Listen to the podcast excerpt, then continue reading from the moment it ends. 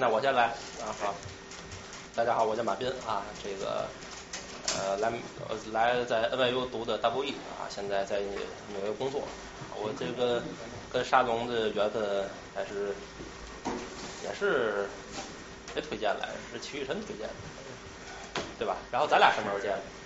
是那个严严为民。哦，对，严为民 Fred Fred 推荐，他们俩都推荐了，基本同时，就很巧。然后我就来来沙龙，然后这也是我其实第四次，第三次讲，第四次对，第四次这个这个讲了三次，还演了一次，这个搜一下马老板。啊不不，总讲啊，那个，然后呢，今天讲这个这个东西啊，这个感觉大家都比较陌生。呃，头两次讲京剧啊，讲相声啊，大家不管了解不了解，大伙儿好像都有个概念。今天这东西好像大伙儿没概念，因为什么呢？因为我还特意在这个在那个邮件里写了，可能大家我看大家可能没注意，这个曲艺跟戏曲两码事儿。就是大家可能一说这个曲艺容易混淆，咱也不知道是从哪个官方媒体弄错了，把这个大伙儿都给带跑偏了。这个戏曲是戏曲，曲艺是曲艺。这个戏曲艺是什么呀？曲艺就是说唱艺术，就是首先它就不是戏剧，它不在戏剧这个范畴里。戏曲是在戏剧这个范畴里，所以它就不是同一种文学。所以曲艺这东西，什么算曲艺？相声算曲艺。就说唱艺术，一个大类是说，一个大类是唱。说的无非就是相声、评书，再有其实像快板啊什么的，其实你把它归为唱也行，一般都说唱快板啊。当然你不能说唱相声啊，钱毅钱姐姐 老拿我找乐说我唱相声啊。这个这是一个啊，然后唱功的北方的各地有各地的这个曲艺。那曲艺这东西有意思在哪儿呢？因为它其实是个厚积薄发的东西，它都是民间的这种音乐的这种智慧啊结晶出来的，然后这地儿啊出了一个曲艺，那地儿出了一个曲艺，所以它是各地的音乐的结晶。所以其实就是说搞音乐研究的人是离离不开这曲艺，搞这个民间文学研究的人也是离不开曲艺啊。这个东西是这么个范畴。所以北方的曲艺呢，因为我是天津人，所以。南方的曲艺我其实不懂，南方曲艺我就听一个评弹，啊，听评弹还得看，能听懂，还还得看着词儿听。呃，听多了有的能听懂了啊，但是大多数得看着词儿听。那北方曲艺我多少能听懂，所以这个这个曲艺这东西啊，其实是尤其是特别代表北京味儿的，大部大多数曲艺啊，特别带有北京味儿啊，天津味儿，还有河北省的一些，这都是我了解比较多的。呃，山东、河南。呃，东北也有很多曲艺，呃，西边的曲艺我了解就不多了，像什么陕西、山西的曲艺我了解就很少了，那多数还是华北。今天咱讲的都是华北，那是上上半场呢，咱主要讲啊。要不先再自我介绍。对，呃，这个就是马云以前跟我们讲过的，讲过京剧、呃相声，然后我们还专门有有过一次梨园社在我们这里的演出，呃，有古琴啊，呃，笛箫、琵琶，还有茶艺。的表演对吧？然后今天是今天是第四次，嗯，要不我们再没有北京人来应该啊，因为这么多北京人都没 没来呢啊，应该北京人来，为什么呢？这个再说说两句这个什么的话啊，就是这东西啊有点就是寻根，就寻根。你看我这算是一个是我作为天津人，再一个也算是替北京、河北以及北方很多地儿的人，这个帮他们就是介绍这个。过去的那种那种味道，就是你的那个每个人，其实大家各地的家乡我不了解，其实大家各地家乡都有曲艺，那大家了解戏曲还多一点。你看，因为这个媒体上提的也多，那各地一提都能想起戏曲。你看广东一提广东广东粤剧啊，这个温州的闽剧，什么绍兴越剧提的很多。那曲艺呢，其实现在已经边缘化了。你看现在有名的曲艺，你像苏州评弹。这还知道京韵大鼓，这大家提起来还知道这词儿。那很多呃各地方的小的曲种，可能提起来我都不见得知道，大伙儿可能也不一定知道。其实回家问问老人，老人都见过啊，因为他这东西就是民间音乐，这民间音乐就是通过这这种来来来作为载体来表现的啊，它是体现这个，它是这个地域文化的一个集中体现啊。其实咱大概讲什么呀？这个这是一学期课啊，这个这我真上过，这南开大学开过这课，《北方曲艺概论》上一学期。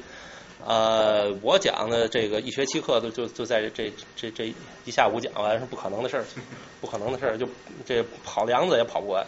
咱大概大概介绍啊，这什么呃说的呢，就是快板，什么这个相声、评书，相声咱略谈，因为上次讲讲过。然后唱的什么单弦、京韵、铁片、梅花，什么西河、京东。河南坠子、莲花落，什么太多太多了。这个曲艺实在实在是确实讲不完。这个每个东西虽然我不算太内行，但是也够每个都够讲一下午的。你要单讲哪个都够讲一下午，咱只能简略介绍。咱就是集中在这个艺术上，我少讲历史，多讲这艺术本身，大家体会这艺术本身的魅力。历史你有兴趣，你自己就会去挖掘它是怎么来的，怎么个源流，怎么发展的。我今天尽量不讲这些东西，今天咱们就讲艺术本体啊，这东西咱听什么，它好听在哪儿，有意思在哪儿，这些东西肯定都是某种程度上吸引我的，我才会去注意它，对吧？才会去看它。这东西首先说，我们过去看这东西是个什么味儿呢？在什么地儿看？什么看戏都是看在剧场里看，对吧？看各地的，不论是戏曲也好，看话剧也好，都是在剧场里看。呃，曲艺一般不在剧场里看，曲艺都在茶馆。呃，过去京剧也在茶馆演出，但是就是呃，在有大剧场的时代，都是小戏班在大在茶馆演出的，大戏班就不在茶馆演了，都是小班子。呃，曲艺呢也是，就是说在过去，当然过去艺人受轻视，这个呃觉得做艺比较低贱，那曲艺比起戏曲地位更低啊，曲艺包括了要饭。那 过去要饭很少有直接要，那个那个呃。那直接要伸手要饭的那个就太不要脸了啊，是吧？都是都是一般都是唱点什么要饭啊。过去那那也是一项，那有唱的有说的都有。这个你像快板就是快板就是从要饭来的，真的。过去这个呃金文生先生就是郭德纲的师傅，郭德纲有师傅叫金文生，这老先生是呃快板书、评书、相声、山东快书。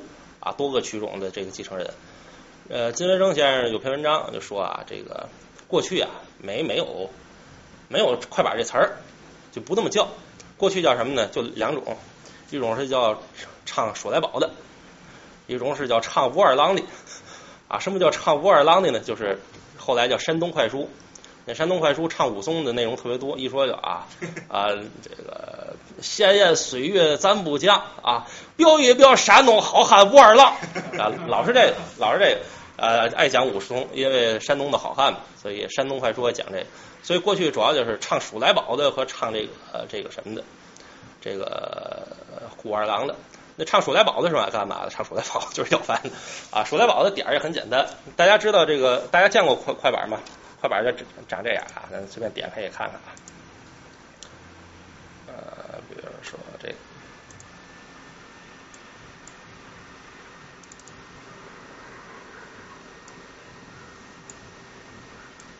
声音特别小。你双击那个就当中有这个，双击那个画面中间就是啊，这是快板，快板长这样啊，这边一个大的，这边小的，这这边是个大大的，这是小的，大的这个就是两片儿。两片这么打，我我也没带，我也没有。现在呃，国内国内有，我这这边因为我不会打，其实啊，这个大的这叫蒯，小的这叫节子，节子节子是七块板，这边一片，这边六片，这么打啊。然后这个蒯是大的，呃，这王先生很有意思，王先生是反范儿的，一般都是右手拿节子，左手拿呃右手拿筷，左手拿节，对吧？他那数来宝的点是最简单的啊。塔特是塔，塔特是塔，塔特是塔特是塔特是塔，这我们就管这叫要饭点儿啊。这过去数来宝就是就是这么就是这么个点子。所以过去王凤山先生算是快板书的这第一代的这个，你看快板书其实很年轻的这么一一个艺术。呃，王先生的老师呢就是要饭的啊，就是要饭的。所以那会儿他最开始要进园子演出的时候，当然这都是金文生说的啊，我为这个言论概不负责啊，有问题找郭德纲去啊。这个金文生先生就说说过去王凤山先生想上戏园子演出，不让，为什么不让？说你是不是要饭的？你怎么能上园子里演出？园子就是茶馆啊，你怎么能上茶馆里演出？人不让。那会儿茶馆演出，给大伙儿介绍一下，这茶馆演出大概是什么样的啊？我也没赶上那时代，但是现在天津也还有茶馆里，就是这一场唱。但是现在这个说功的跟唱功的，一般都不在一场干了，过去都是混着的啊，快板啊、相声啊，这个各种大鼓啊、各种曲艺都是混着的，一般是单弦开场，中间中间各种各样的这个曲艺混着唱，最后一般。到相声比较红火的时候，相声是倒二，倒数第二个压轴，然后大轴呢是这个京韵，京韵大鼓，京韵大鼓咱们最后再介绍。这个咱咱今天也来这个，咱也前面开场，最后大轴，京韵那最精彩的境界最高的，就是我所听到的曲艺中，它的唱功境界最高的那是京韵。你看咱说的这个曲艺，它是这个这个这个这个各地域的文化，但是地域文化。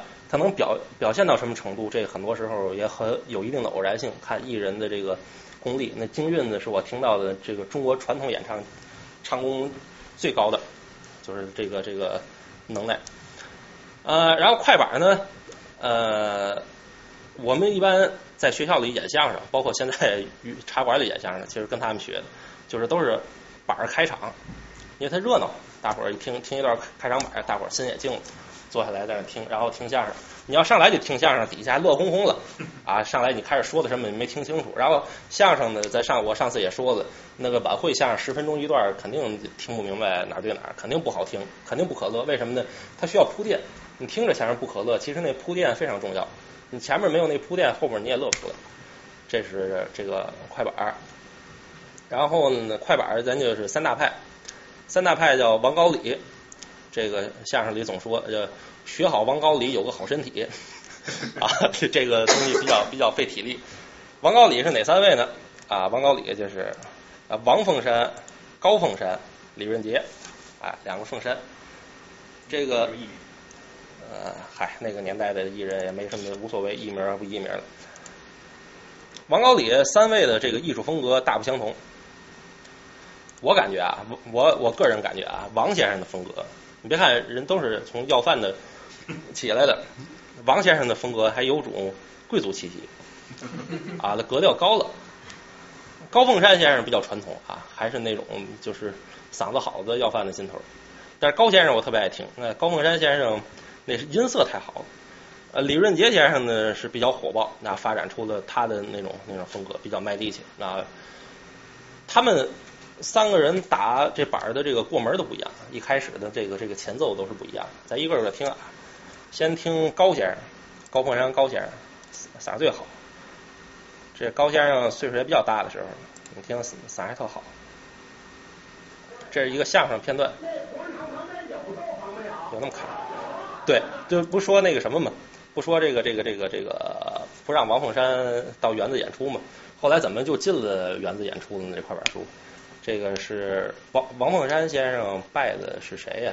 拜的是就侯宝林的师傅朱阔全。王凤山比侯宝林还大，但是侯宝林的师兄。那朱阔全先生就给出主意，就给想办法，就改了很多相声，写了几段相声，里头有快板的，就等于快板就在园子里出现了。慢慢大伙儿就接受了，你就可以独立的唱一段快板了啊！这是早期的这个样子。所以很多相声里都有快板。觉得这年代了。这唱同仁堂。哎，咱这玩意儿也挺闲的。这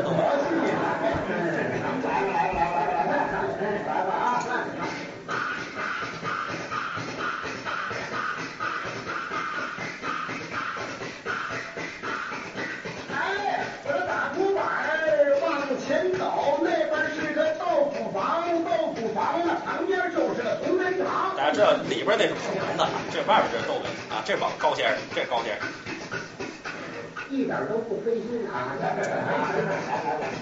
你看他唱出的嗓音啊，这同仁堂那开的本是老药铺，先生那个好比甩手就带郎，药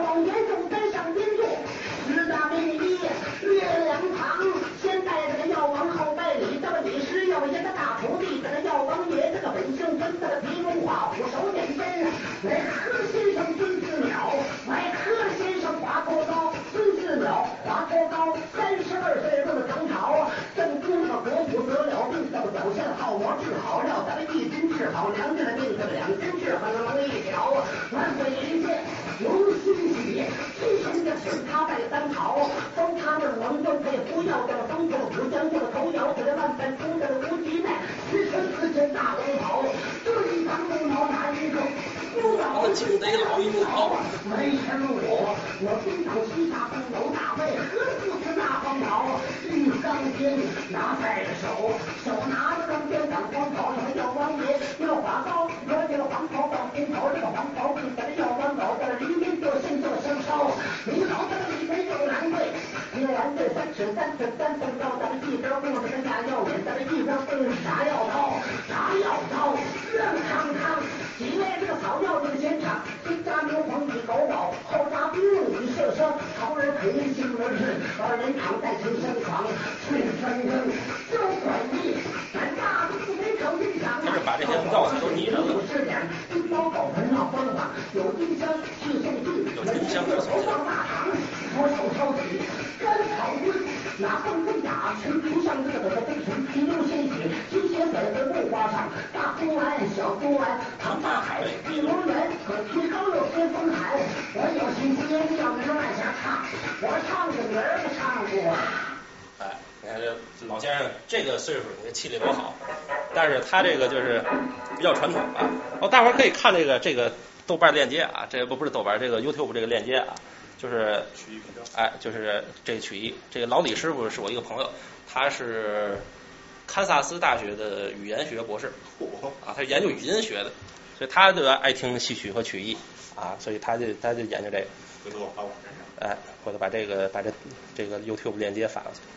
你看这这一堆，你要真对曲曲艺感兴趣，你把这堆都听下来啊，一百多个，啊 一百多。也就也就差不多你就都明白了。这王派，呃，这是高派，高派基本就是这种风格啊，这个嗓儿好啊，劲头脆。那高派的传人有哪些呢？我就不知道我就不记得，啊，德云社有好几个都是高派的传人啊，这是高派。但是你看李派啊，那看李润杰啊，就就就是另一个风格。句句黑。句句黑，他每句都有个黑，他每句都要说黑。啊，我还以为你是动词。要黑谁？句句。这水平太高了。你看这东西看点在哪儿啊？它它这个内容啊，它要么是故事，要么就是文字游戏。那刚才那个就是文字游戏，他唱同仁堂，他把那些药物都拟人啊，丁香去干嘛，这个去干嘛，这个这都挺有意思。呃，什么桃仁陪着杏仁睡，二人躺在沉香床，那全是药材啊。句句黑呢，就每句都带黑。这是一个返场小段，一般唱完一个大段，观众热烈欢迎，呃再出来。反一个小段。快板书是北京话，北京话。北京话，但它不是不应该是山东的地方戏。那是山东快书。啊。你前面是唱鼠来宝的，唱武二郎的，唱鼠来宝的是这人是哪儿人就唱哪儿的味儿啊，唱武二郎的都是山东人。那后来规整了以后呢，登大雅之堂了，就得北京话了，对吧？得官话了，你不能说方言，确实是山东话也能听得懂。是能听得懂，但是北京话是官话嘛。李文杰先生，这也岁数比较大了。这就是看一篇少一篇儿。现在特按这意思，我还不且活着呢。因为您欢迎爱军，这都没别的，我还活着好啊。你看，穿的气质跟高先生就不一样啊，另另一种感觉。你看这前奏也不一样，塔真的叮塔，哦，他这没手那日落，西山黑悠悠，兄们俩上场就跟那个黑豆收。把黑豆手一场黑黑豆豆，没打完，黑妈妈坐月子养黑妞，黑妞妞的长到二十五六，还没见过黑小子，来把亲求。投递这个黑爹，什么像是半碗的黑米儿饭；投递这个黑妈，什么像是半拉的黑面大窝头。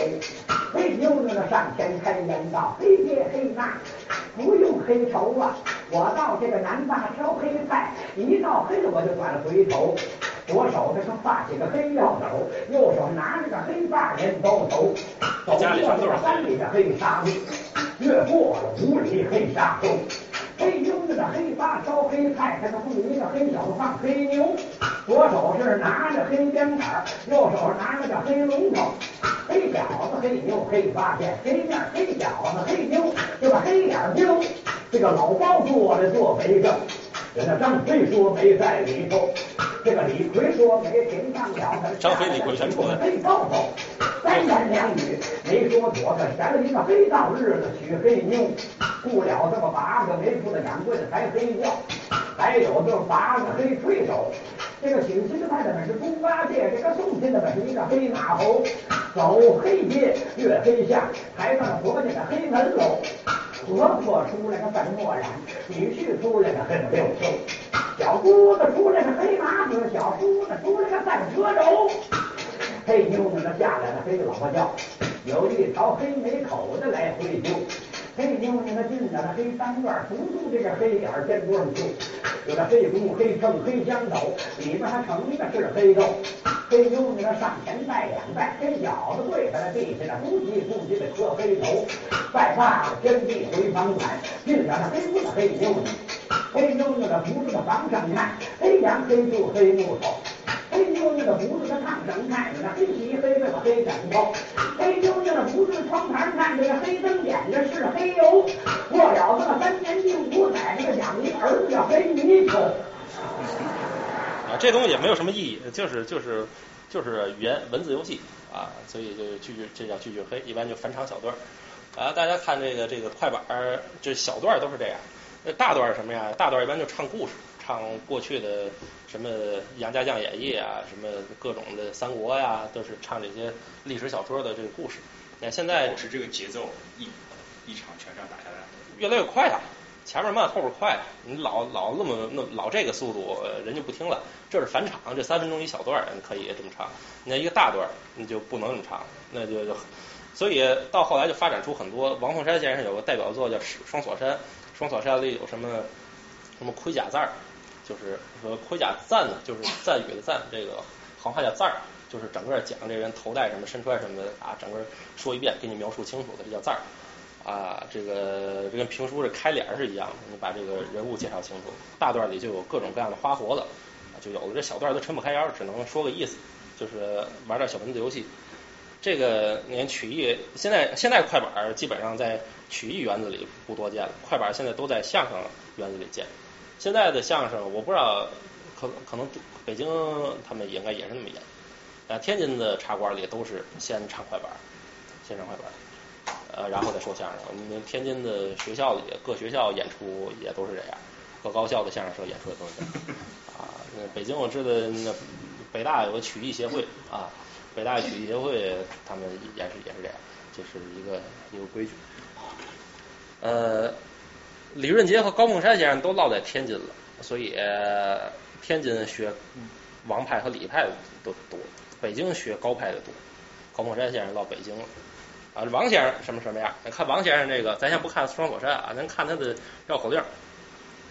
他的绕口令为什么说？你看，咱刚才看了高派和李派都是那风格，为什么说他有贵族气息呢？啊，你你看他的那个范儿，他的那个派头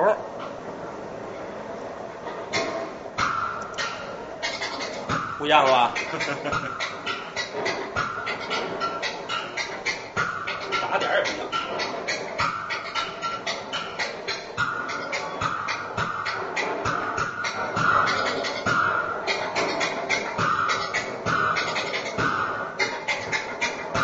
数九寒天冷风嗖，日落寒天冷风骚，最俏皮。年年春打六九头。正月十五是个龙灯会，有一对狮子滚绣球。三月三王八娘的蟠桃会，大闹天宫孙悟空要的这个仙桃头。五月端午端阳日，白蛇许仙不到头。七月七传说名叫天河配，牛郎织女为双流。八月十五是个云遮月台月里的长高犯忧愁。咱要说愁，就说愁。您听我唱一段绕口令那十八愁：月愁，狼也愁，象也愁，鹿也愁，你看他往那一站的那个站相，这个京剧叫子午架，他不永远不会正冲着你，他应该有一个角度，就是派头拿派，你正正着唱，他就就就感觉就没有那个那个派头了，啊，你这样唱，这个镜头，这这种镜头啊，你看。一说一说东西都是这种范，你说你要想想老过去让老师讲课都是这范儿，多有意思，对吧？对吧？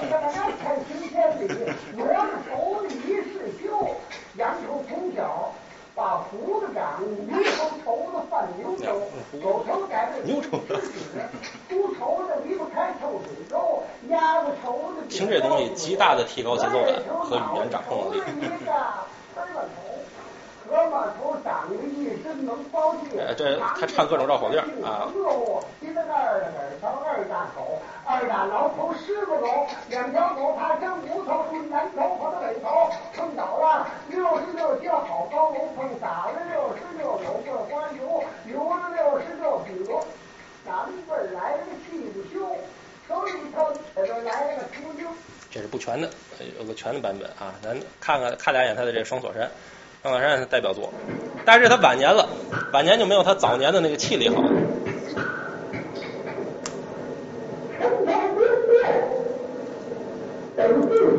你看，这就是唱故事。讲宋朝的这个。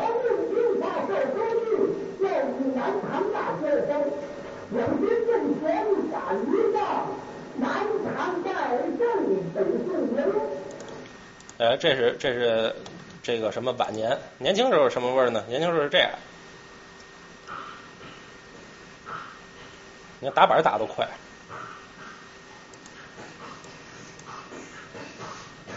这文哥以前啊，就没有没有录像。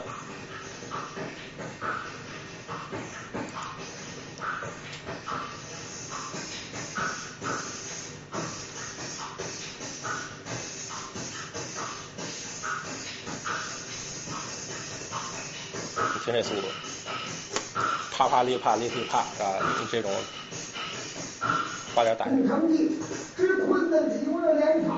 你二十分钟一个大段，一开始就是这速度，你看到后边得什么速度？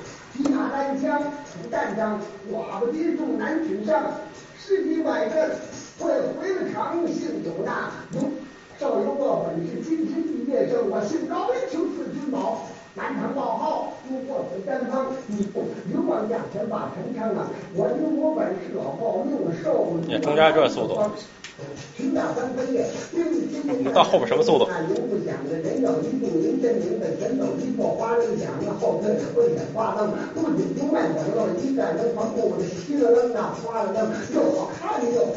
高君宝。从上到下看一遍的虎内辗转，暗里叮咛了：这位姑娘容颜秀丽，可称无双美，武艺也是第一名。猴子寿花菜，点着两盏两鸡灯，一盘绿白几盘枣，一碗咸盐一颗醋，一面镜子明又亮，一点头发莫再听。有金就说拼拼拼，爱爱爱呀！我发了脾气高高兴，等你说说这个大森林了，一夜完景了，咱们一脚到了次日，太阳东山，小夫妻商量亮亮，发了人马，南城宝豪奔访寿州城了，这就是双虎山了，高进宝先问刘金定了，到了下回了。哎，这是年轻的时候。其实王先生还是最不以这个嗓音和气力见长的，他还是以那种劲头、节奏俏皮。他到晚年的时候，他的节奏可以说叫神出鬼没。你那你拍着节奏，你都逮不着他啊，拍着节奏逮不着他。所以听他的东西，对人的节奏感是一个极大的考验啊。这个什么快板书咱就说那么多啊，这个已经说了不少了。嗯，下面介绍这个单弦儿啊，就有人问我说，这个曲艺啊是这个俗的艺术，那曲艺里最雅的是什么？哎哎，曲艺里别说真有雅的，曲艺里最雅的是这个插曲儿，这单弦插曲儿啊，这个是怎么回事儿？这插曲儿你看啊，这 PPT 里也写了，这个插曲儿啊，说是这个是个乾隆朝的西凯歌。这这不什么生西征西凯歌啊，这个他回来以后，其实想想挺不严肃的啊，一帮人都唱曲艺，现在没法想象啊，现在都现在不都唱卡秋莎是吧？人家这个这个，哎那会儿就唱插曲儿。那插曲儿为什么雅一些呢？它都是过去那叫票友，这票友这词儿怎么来的？哎，这词儿有有来头。他是满清的八旗子弟，有一些喜欢文艺啊，他就进行这个文艺创作，然后编曲啊，这曲子当然也有民间的来源了。但是他写词儿呢，那八旗子弟呢，基本都受过教育。啊，有一些也有一些文采比较好的，他写这东西呢雅俗共赏，虽然是白话呢，但是感觉有一种雅致的味道啊。然后套上这插曲儿，那会儿当军歌唱，那是插曲儿。插曲儿呢，其实一般就是等于是俩曲牌，这个单弦就不是，单弦是个曲牌连套，它一般是一套曲牌啊，一套曲牌。它前面它首先它先有一个曲头，曲头这本身也是个曲牌名啊。曲头完了，数唱，数唱完了以后，各种的曲牌，虎王调啊、罗江苑啊、太平年啊、靠山调啊，呃，什么莲花落啊，各种的曲牌就一个一个来了。然后每个曲牌中间呢，一般还说两句。这单弦儿单弦和插曲儿，这现在单弦和插曲儿是但这插曲什么形式呢？怎么唱？俩人这边做一弦师，这弦师弹三弦，坐那弹。然后呢，唱的人拿一个八角鼓，你见过那个八角鼓吗？那个蒙的蟒皮的，那北京人应该都见过。哎，手的鼓，但是它是八个角，硬的，不是那种圆的那种。呃，八角鼓能看一眼啊，找个视频看一眼。这唱八角鼓，所以这个曲种本身也外号也叫八角鼓。呃，哎，对，这个是录像，长这样。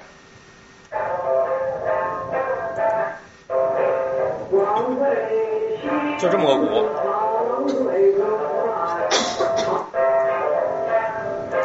这是这是这是净场，这是音配像啊，这不是真正的那个这个录音，呃，这不是真正的那个录像，不是实况，一般都是茶馆里唱。你看这个剧场里就不是，也很少哦。后来当然也有在剧场唱了，后来八八九十年代也有在剧场唱。一般有金门曲会，每年有一届，天津有一个大的曲会，各种曲种都过来演出。我还看了一一届的曲会，呃，一二年吧，看了一届，那都已经。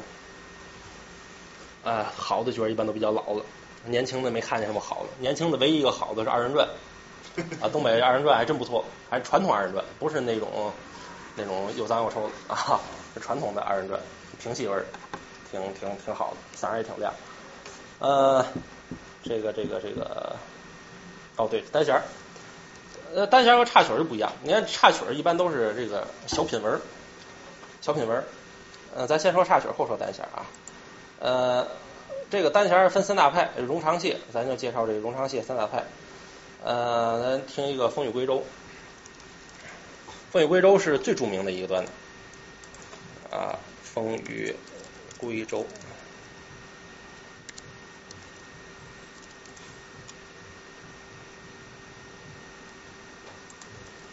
啊，就这个。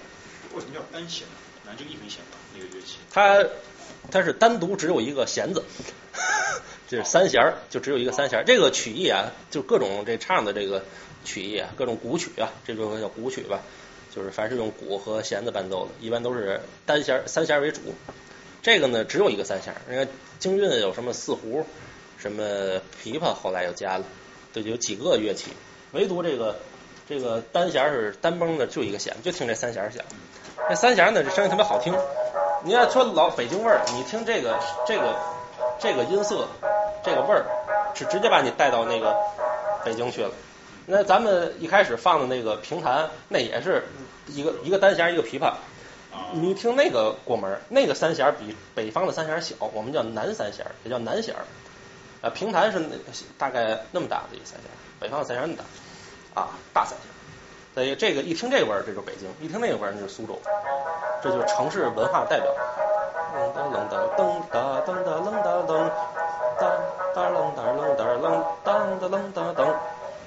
长得真难看啊！直接看，直接 听唱啊，看词儿就完了。有词儿吗？有。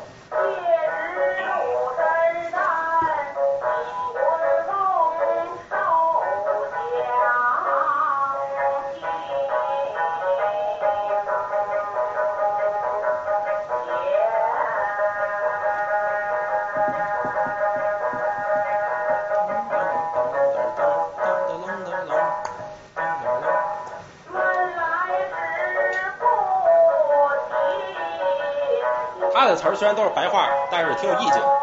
那插曲一般都是这种小品文，就跟那个小山水画似的，山水小动画啊，一般插曲都是这种山水小动画。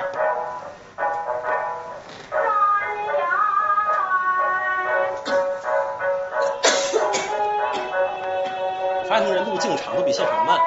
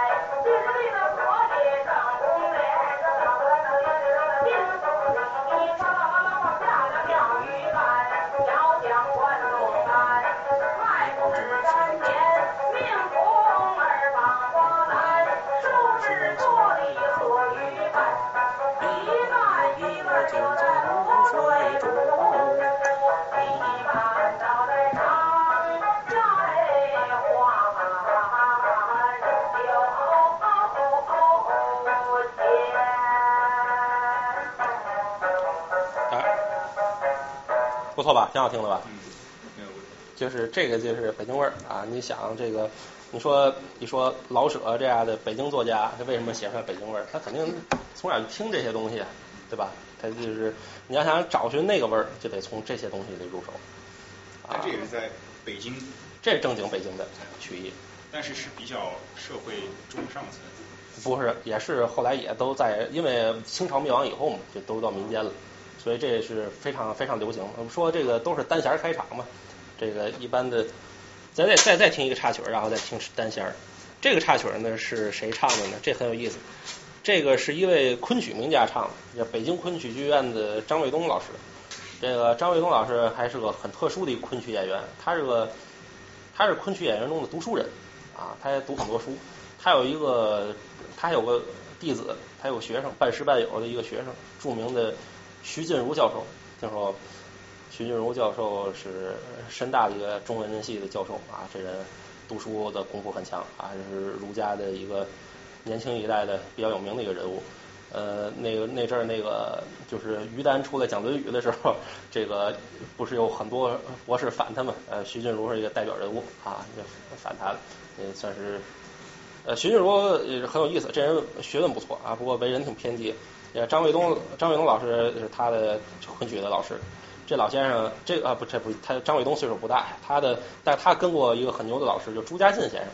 朱家进先生是故宫博物院的一位老学者啊，这是古董鉴赏的一位大家，也是一位著名的昆曲和京剧的名票啊。所以说就是说戏曲啊、曲艺啊、这个古董啊这些老北京的这些玩意儿啊，它都是不可分割的。你要你要沾沾了一个，其他的你多少你得了解点，否则的话这个哎，这是不完整的，它的互相都是互相有渗透，互相有影响。哎，张卫东老师好像也是，他好像就是奇人。哎，这是一个，这就是一个票房，一个小票房。你看有一个老先生在弹弦呢，你看他在唱。你找个词儿啊。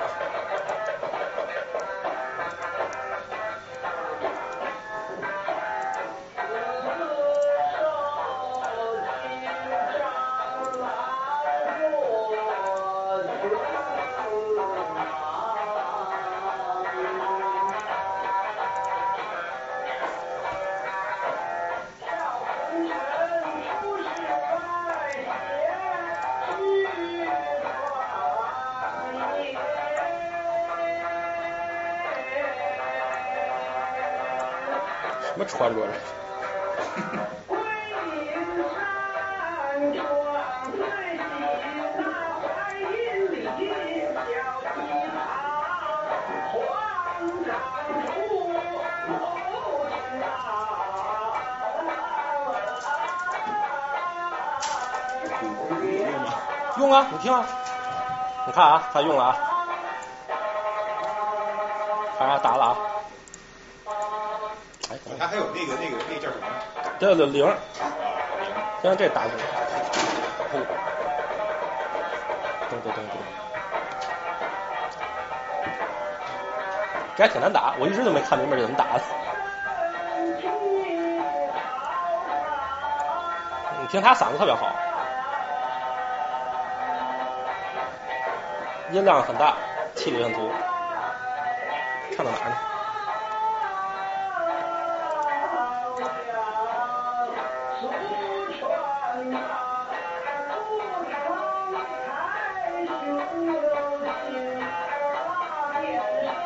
哦，太平山和吕玉霜。你看，才唱到第三行，其实已经唱了一半了。uh,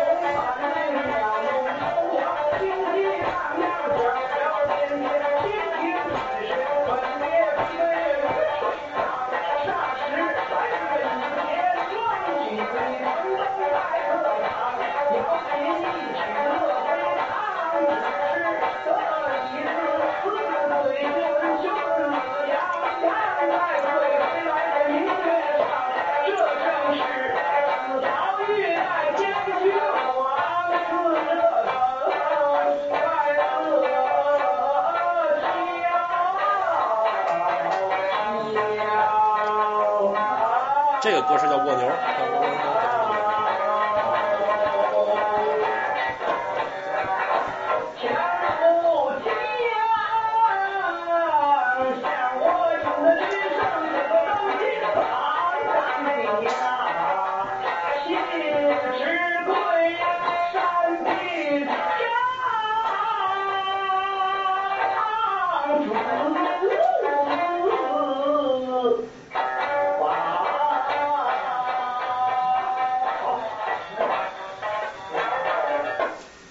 挺好吧？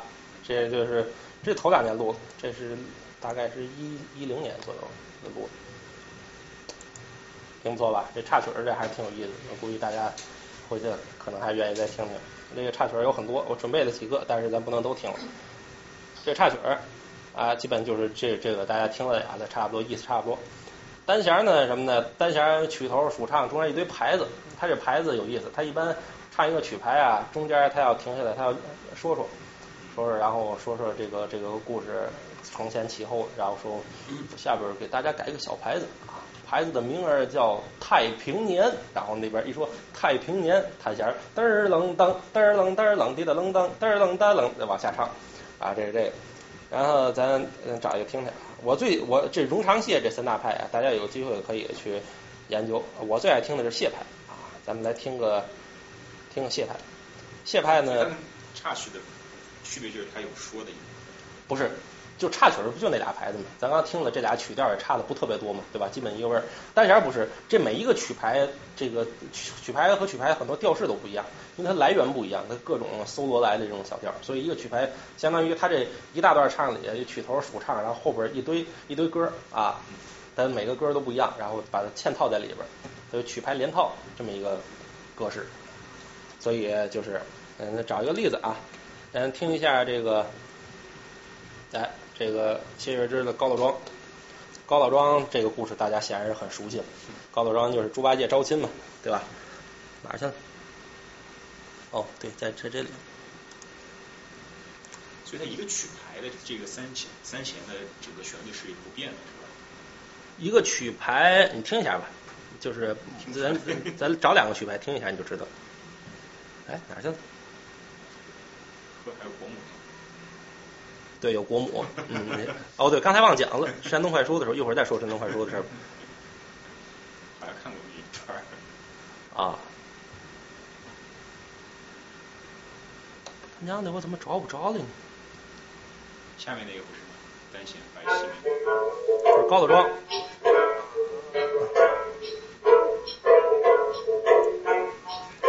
没事。搜出去。告个状，哎，告个状。冷的冷的，这就曲头，冷的冷的冷的当，冷的冷的冷的当，咱曲头不听了，然后。我叫高才啊，是我们太公的长。这是数唱，当然当一个上句一个下句，一个上句一个下句，这数唱，这第二个曲牌。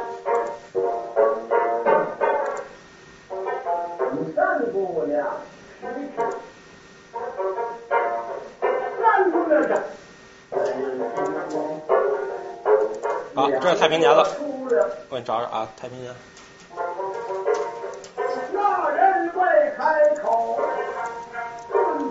啊，就在这儿开始了，从这儿开始就是太平年了，咱听听他怎么说的啊。我虽然拦住，打听这庄庄主是谁，好去化斋，听这人说什么。我记得我找个词儿，找不着了，到这儿了。这太平年这个曲牌。噔儿楞儿楞。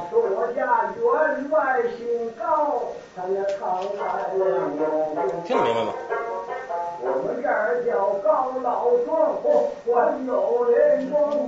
到这儿了，弹。他一般有时候在这唱这个太平年。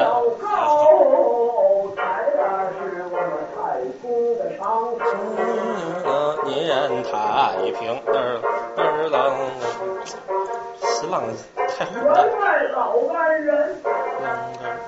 举案齐眉，膝下大无有儿，心愿太平。老太太就生了那么姑娘三位呀，太平年嘚儿啷的，对吧？起来唱。你看，这是《诗经》里的啊，一个还喂鱼龟。什么叫鱼龟？知道吧？就之子于归嘛。宜其家是之子鱼龟啊。手敲着我花儿对，这太平年儿，老夫妻爱如明。咱就不不听完了啊，咱往后听下一个牌子，下一个牌叫罗江苑，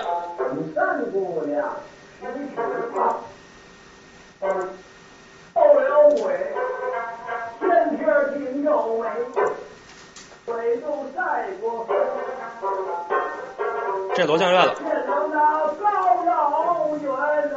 那曲调变了吧？噔噔噔噔噔噔噔，高员外心中欢喜，快请老，老，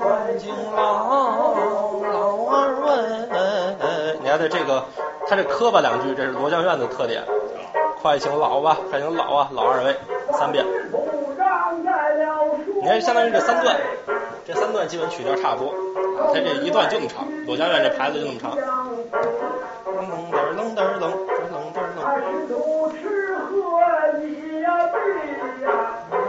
噔噔噔为主儿双持，我回头儿为着要您那多多多少泪？哎哎，员外为了要求行为动作。下边这曲牌是我最喜欢的，这《金钱莲花落》，我特别爱听这曲牌。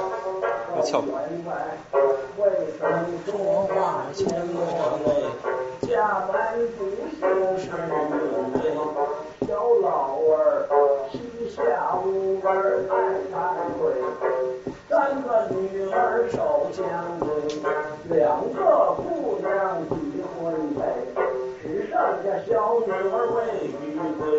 三年前，有一个单头来招赘，夫人山住猪八戒嘛在姓黑啊。因此把他来招赘，小老实在未相归，进了门来，早晚阴晴不怕累，到后来德行越长越显这两句特有意思。天庭不满朝里，天不满现在不把。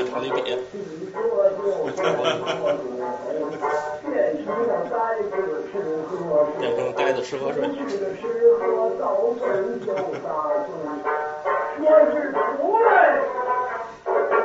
他两条腿。莲花，个莲花，他在里边唱也是唱的不。难我的小女儿，夜夜把她抚养在，哎你听他的这个唱很有语气，哎，就是他能分出这几个人来，这是高员外，一会儿都是猪孙悟空孙悟空的口气，猪八戒猪八戒的口气。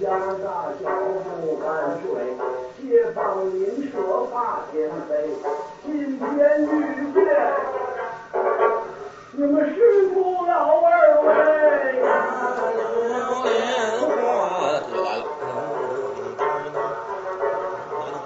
王庭师傅，不打打就慈悲呀！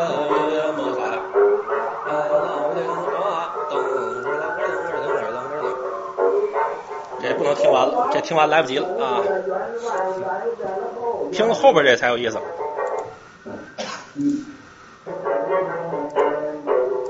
为啥后边有意思呢？后边这是京剧，他把京剧塞在这里边了。所以这点将锤是京剧的曲牌，昆曲的曲牌，啊，就猪八戒就用花脸来演唱，话为完了有花脸的一段，然后这词儿不像话，然后后边小刀板特写完了一块板须皮是会高小姐。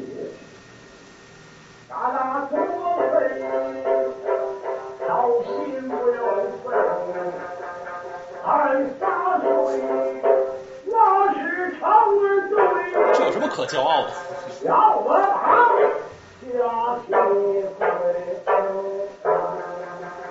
四句定场诗。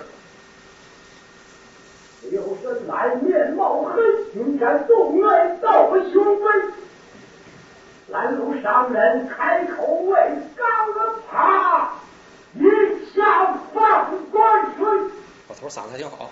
啊，字表呆子，我内心大算相声一番。您在要是抽看场，具体问题讲个。把京剧放这里头有很强的违和感，因为它那个点将唇京剧都是唢呐曲牌，气魄特别大，这就一小三弦儿。然后它后边京剧的锣鼓、京胡、大乐队都用三弦来模拟，所以特别特别。这八天吃素。然后老先还倍儿认真，跟在京剧台上一样。这一三代不见到来，呃，那一个九春万金。而且念的这个念白水平很高，这念白放在京剧演员里也不错。就调门太低了。倒有恩爱之心，可恨高老儿改变心的肠，有些发人情。因为天下无事，我便到高楼庄啊上，走啊走。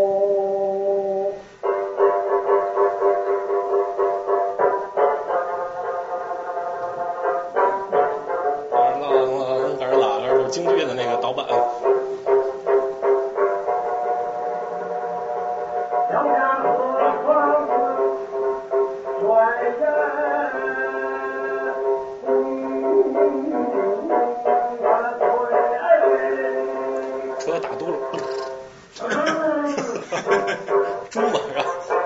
听这段流快板好听。高老楼桥上头一回，下去何方又往北，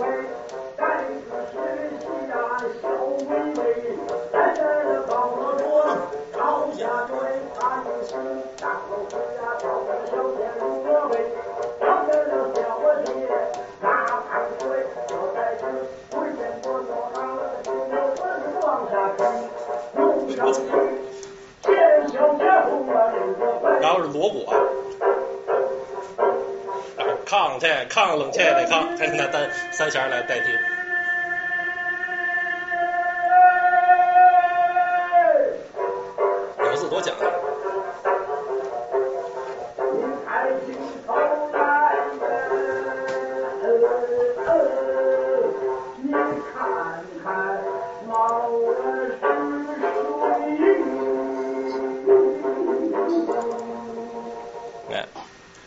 这个说实在的啊，这个其实啊，这个我们听曲艺啊，我不是不是我们了，呃，我听曲艺是相声启蒙。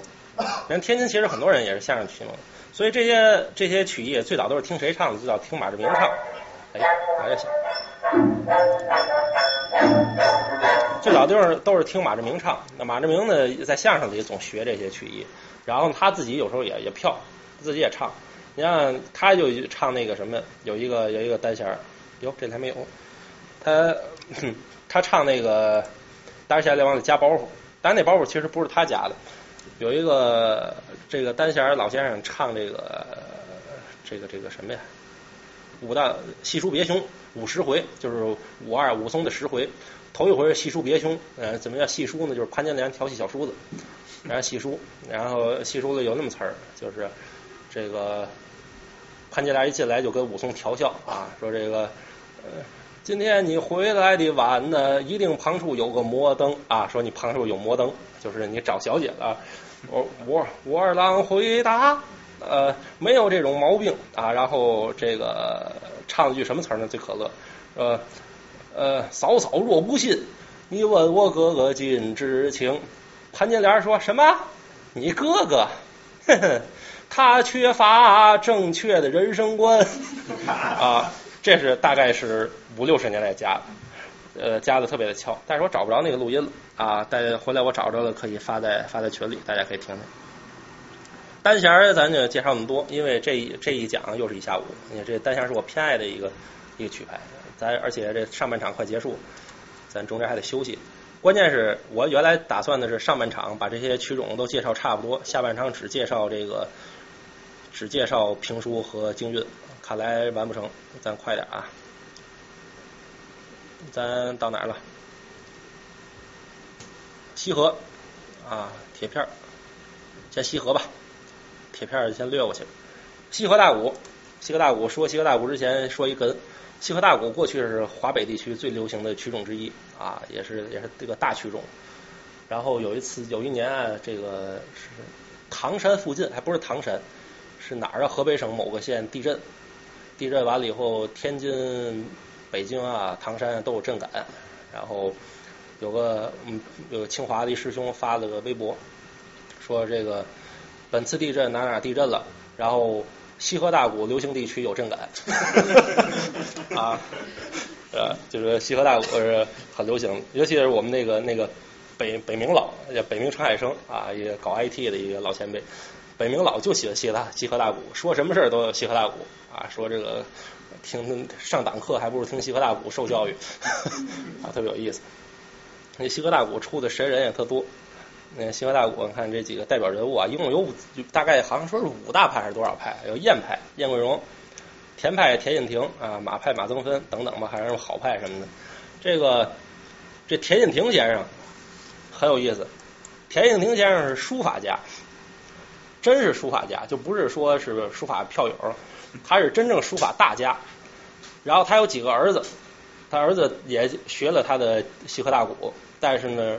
他的儿子以书法有名，有一个儿子，估计大伙儿要对书法感兴趣，可能都知道，就田运章啊，田运章教授就是他儿子。还有一个儿子田英章，这都是现在就说数得上的中国有名的书法家，那都是田延平先生的孩子。但是呢，都说您刚睡醒啊，呃，就说这个这个，但是据说田田老先生比他俩儿子的书法都好啊。这田先生，我们最爱听燕燕国荣燕先生。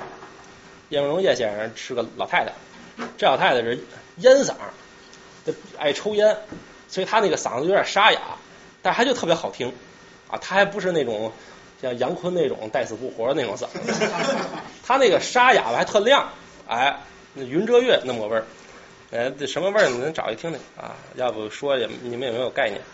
燕桂荣燕先生，呃，也前前些年也没了，很可惜。反正我们都特别爱听他。燕桂荣，啊，听看这个吧。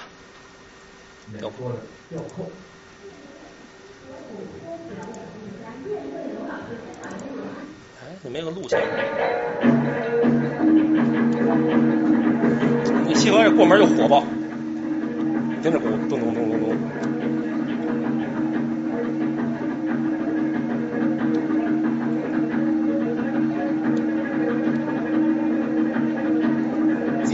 自己打，是自己敲，大鼓都是自己敲，旁边有弦师伴奏，他自己打。这老太太绝对是非常有魅力的一个老太太。我其实不爱，一般不爱听女的唱曲，我一般爱听男的唱，唯独这老太太，我特别喜欢。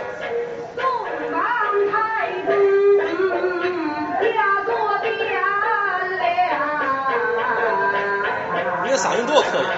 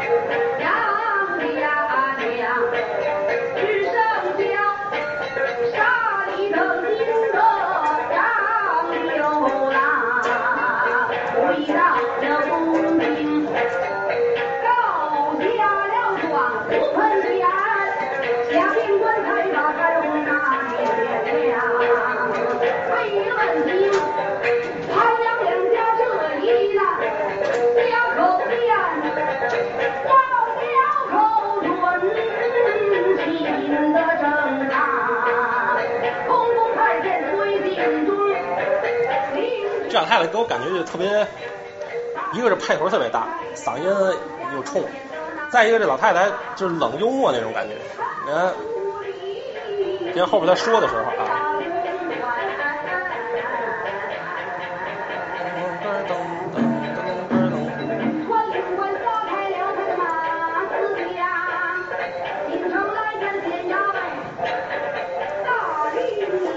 这吊扣这个段子，就扣准嘛，要扣准进京来审案，审天下两家的案子，然后拿寇准找乐，人拿寇准找乐，寇准说寇准山西人，然后就用这山西方言什么的拿寇准找乐，说的有一些就把一些乡土气息的东西安在这历史人物上。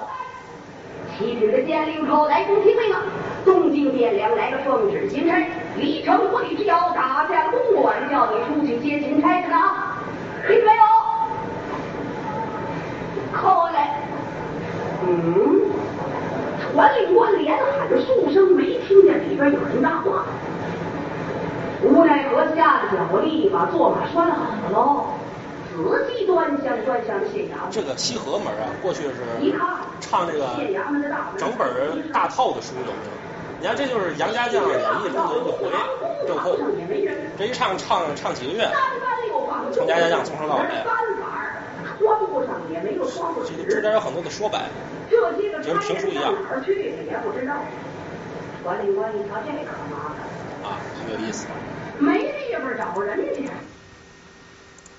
所以他说唱都好，您再说一下，就是再破了，缝缝，实在挂不住线儿，还会出胡子，墙上凿个窟窿。你看这中间大段的说白，大段的说白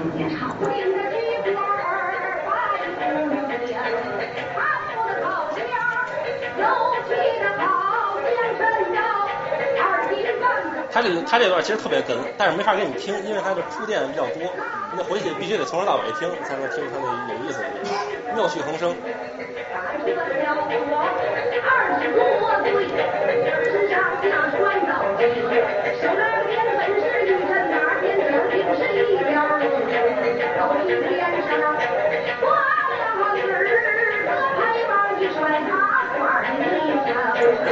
这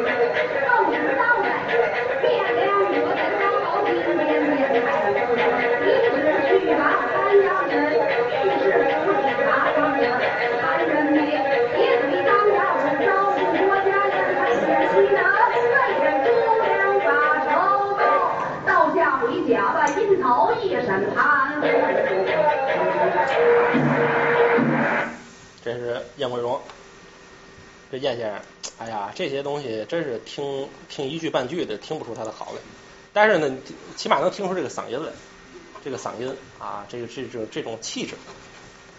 这个，哎，再介绍一位，介绍这个刘田利啊啊，一会儿说马增芬啊，那下一说马增芬。我说想起刘田利这这个这老先生，其实他不是创派人，他这个老先生虽然说出来你们不都不知道，但是说是他的孙女儿，你们都知道。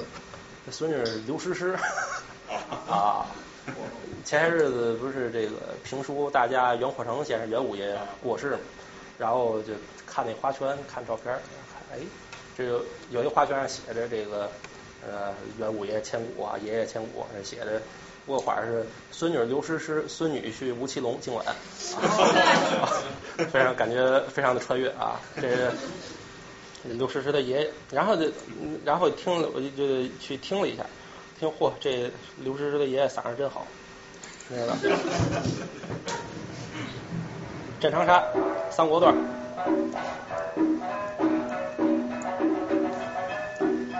唉，趁着时间我把那个找出来。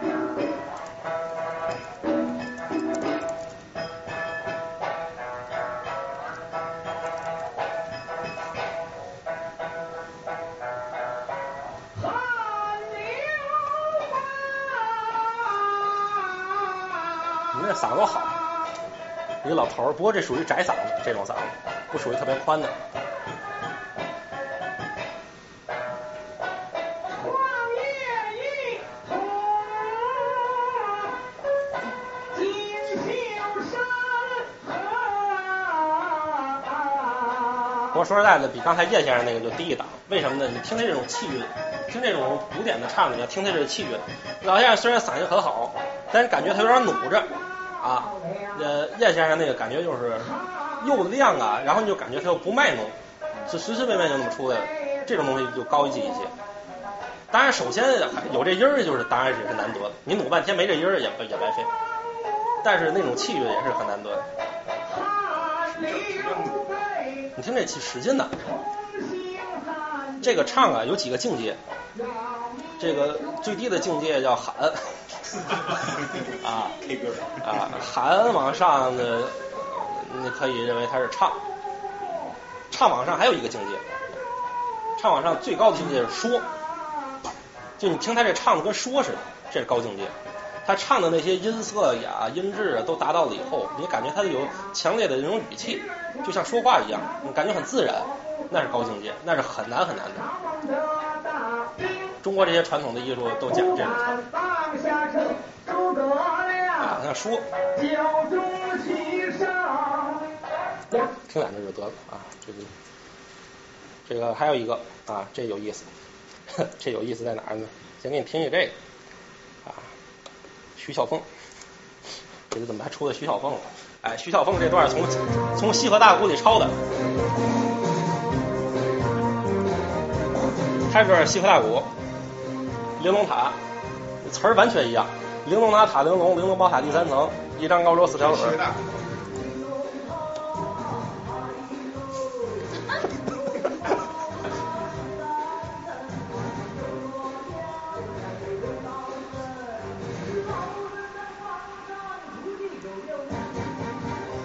啊，这一股八十年代的味儿啊！老和尚徒弟整整有八名啊！这个玲珑塔是怎么唱？玲珑塔是这么唱。侯宝林还有个相声里就是说这个啊，这玲珑塔。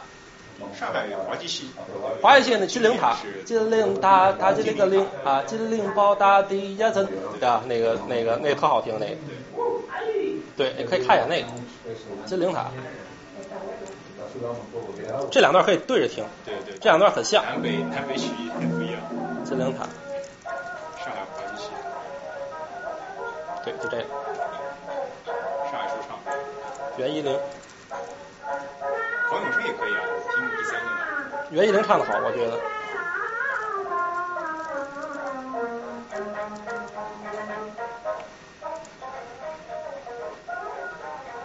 这马登芬的妹妹马登慧，说个八卦。我印象中有那么一个八卦，你记得这个九十年代的时候有个著名的歌手谢东吗？唱笑脸的那个，对对对，长得特别像侯宝林吧？比黄晓文都像侯宝林。谢东的好像就是侯宝林和他的，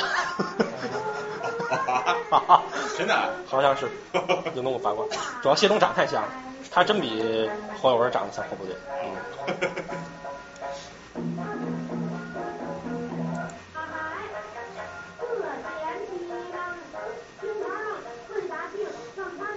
这段也挺好听的，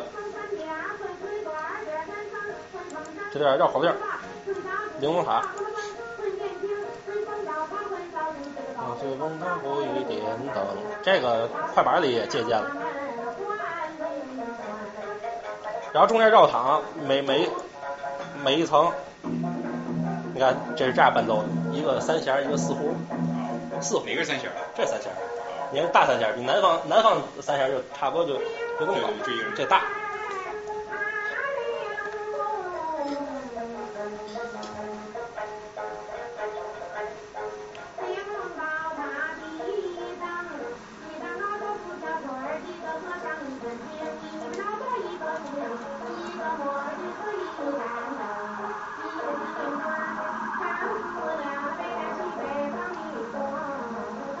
这段是锻炼这个 n 乘以四的这个算术啊，那十三层，每一个都都是，每一个都是四，三张高桌，每一段是十二条腿啊，但是一直得唱到十三层啊，咱不都听了，咱直接听后边啊。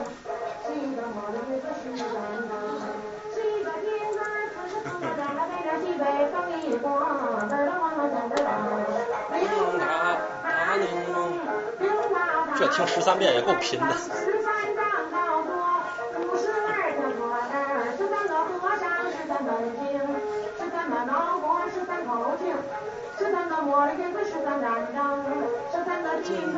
二两来就，啊、不是二两。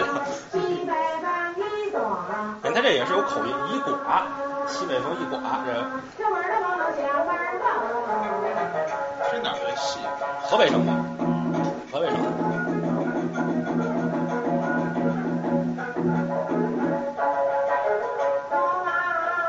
然后还往回要数偶数，前面是奇数列，现在偶数列。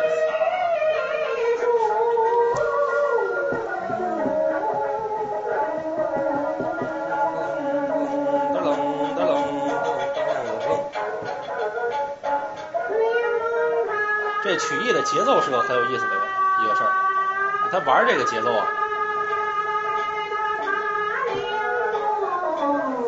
噔噔噔噔噔，哎，太平了，直接听后面，越到后面越快，越往后面唱越快。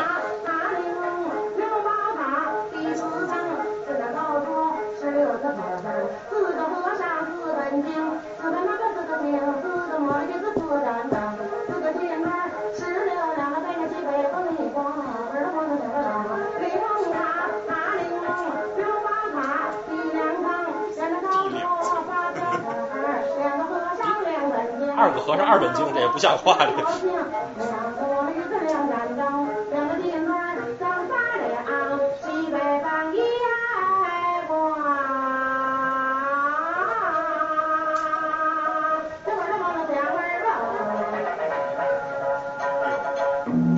然后难度最高的在后边儿，绕口令嘛，难度最高的在后边儿，最绕嘴的在后边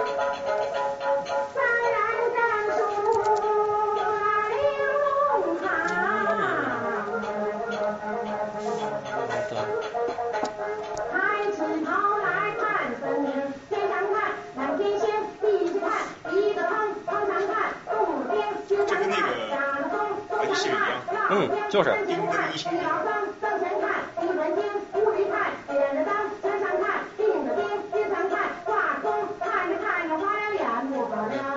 北前天起了大风，前天乾坤嘛，前天西北前天。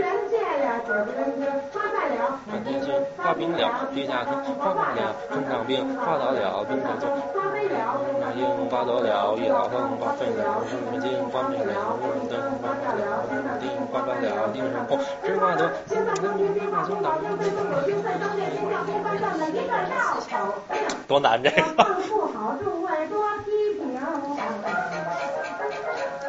你看那个你看这个词儿，这这个词儿绝对是后来有的，唱的不好，众位多批评，这一定是解放后有的词儿。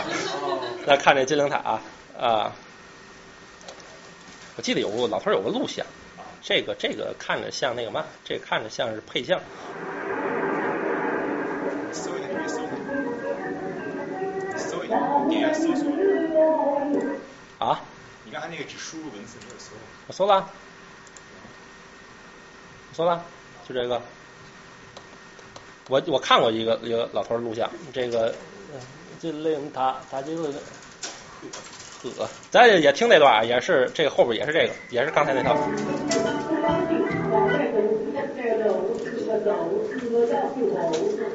他这是唱一段，中间加一段绕口令。他每一段都不一样，对每段绕口令不一样。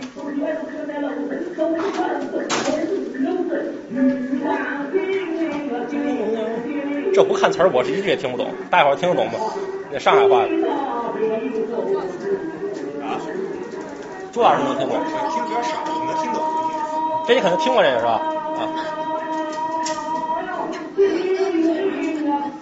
我有一个很愚蠢的问题，就我刚才听那词儿嘛，嗯那个塔不是一般这样上去，应该就是下边儿东西比较多，第一层东西比较多，第二层东西比较，怎么能头重脚轻？说的有道理东西越来越多。空中楼阁可能是。但是第一层从上往下数，啊，有可能从上往下数。它是从从上往下数的。从上往下数的，有可能，有可能是从上往下数，有道理。你说看见这图想起来了。大听袁一玲唱《金陵塔》的时候就没想明白是吧？纳闷了很多年啊。这个西河咱就介绍到这儿，大家回来细听。其实这个曲种是一个大曲种，非常有有有有意思。再说一个京东，咱们休息哈。行，这个京东是什么呀？京东，京东其实大伙儿，大伙儿老跟京韵混啊。这个一说京韵大鼓，大伙儿老反映是京东。为什么京东大伙儿熟悉呢？都是郭冬临的功劳啊。春节晚会上拿这个那段相声嘛，那个拿这报天气预报嘛，不就是这段京东大鼓？京东大鼓老的呀，老的京东大鼓和新调的京东大鼓，京东大鼓也是个比较年轻的艺术，它是诞生于保底县，天津保底县。其实也属于河北省过去是。所以为什么叫京东呢？是北京东边，跟北京没多大关系。呃，京东，所以呃听一个新调，听一个老调。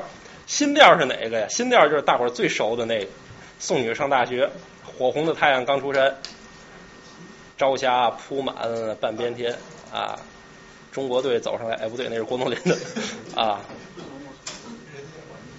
哎，他娘的又找不着了，哪儿去了？啊，这儿。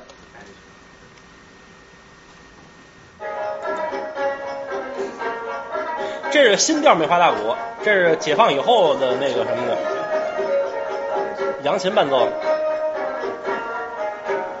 好，伴奏张大奎，一个三弦，一个扬琴。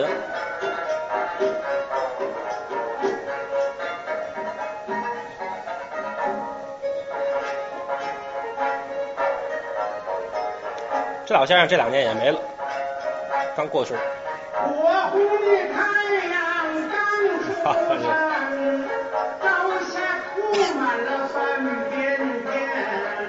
公路上走上来人两个呀，一个老汉，一个青年呐。老先生特别萌。现在唱京东大鼓的，基本都是他的徒子徒孙。就他们过去都跟一个老艺人叫刘文斌学，刘文斌是老调，他这是新调。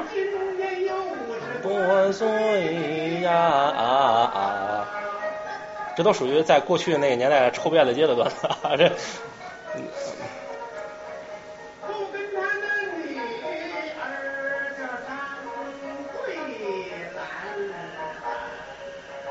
啊，他老放这种音儿。那桂兰穿啊红色的衬衫，多么好看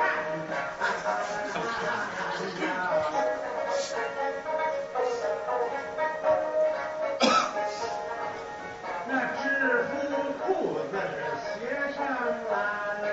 这新调儿，其实我不爱听新调儿，我觉得新调儿就是乡土气息淡了。你听老的那个，他这个新调的大鼓给人一种就是新中国的革命气息的乡土气息 啊，不是那种最乡土的那种乡土气息。你看老的乡土气息的是什么味儿的啊？老的是这味儿。这还不是刘文斌，咱一会儿再听刘文斌啊，我最喜欢刘文斌。你听这个，老的老调的，一开始一般一张嘴准是表的式，表的式的里个儿噔个儿噔，然后什么事儿？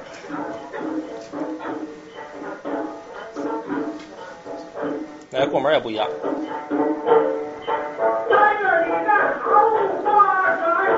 三月里的桃花闪闪闪呐，六月里的荷花映人的红啊，九月里的菊花是人人都爱呀，腊月里的梅花是香喷喷呐。啊，曲调简单一些，但是就那种乡土味儿更浓。它这保底县，保底县农村嘛，那它这种就是这种村里诞生出来的乡土气息很浓的。你看表弟是，听这哑嗓子，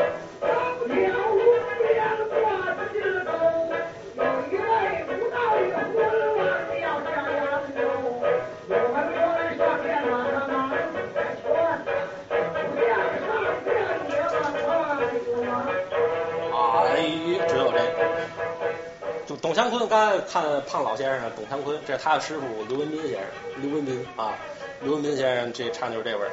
这个董祥坤的夫人这保底县，保底县说话什么味儿呢？唐山味儿。然后他们自己还不承认啊。董祥坤的夫人说，嗯，他们总说我是唐山的，我这咋是唐山的呢？这还不是唐山啊？你说下这味儿。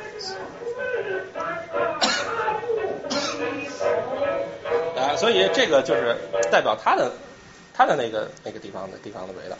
呃，京东大鼓其实也挺好听的。我们南海大学有个师哥啊，李佳师哥，就是唱唱京东，他是拜了门了，拜了天津的一个好先生董先生的董祥贵先生的一个徒弟，所以京东大鼓也算是有一些传人。这在现现在也是个不是个太小的曲种。啊，现在现在看上园子里听大鼓，就是是那几样。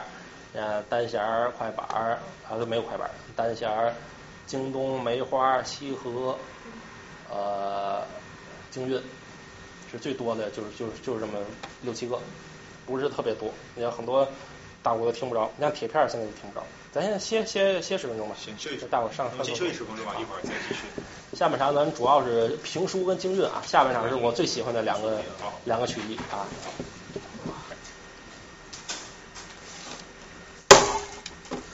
没气势，没没有那个敲不出得用那声儿。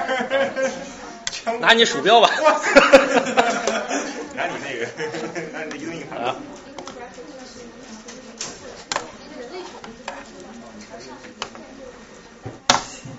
还没声音哎，啊，还不如手机上打。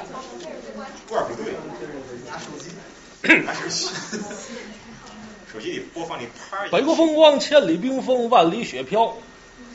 望长城内外微雨茫茫，大河上下顿时滔滔。毛主席，山无银河，原驰大象，与天公试比高。俱往矣，数风流人物，还看今朝。好，好，好，好，我天津有个说书老先生，刘刘刘立福刘先生，刘先生说说总爱用这个，不知道为什么啊？他那个他那个一背就是这本儿北国风光那个那个那个沁园春雪啊，啊，他一背就这味儿。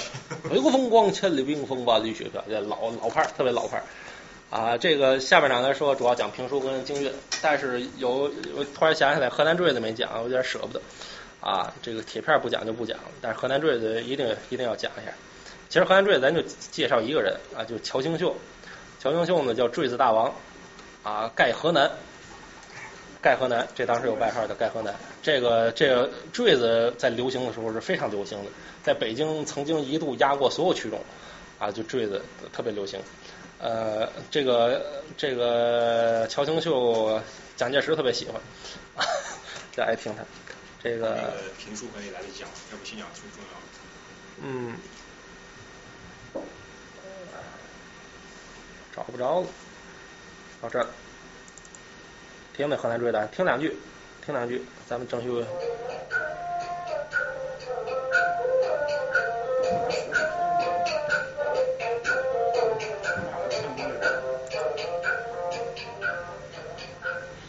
高高山上两间房，这一家姓李，那家姓河南味儿很浓。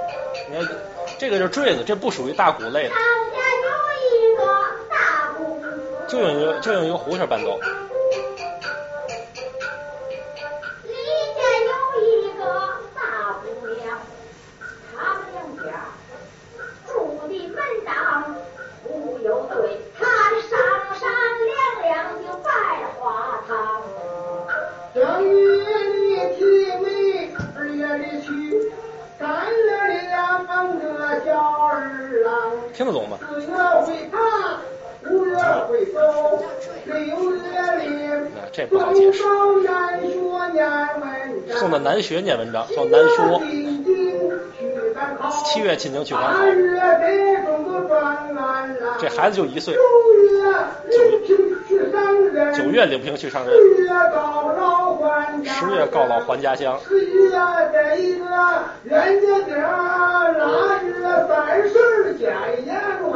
死了，腊月三十死，一年啊，多快，一辈子。辈子没有喝饺子汤。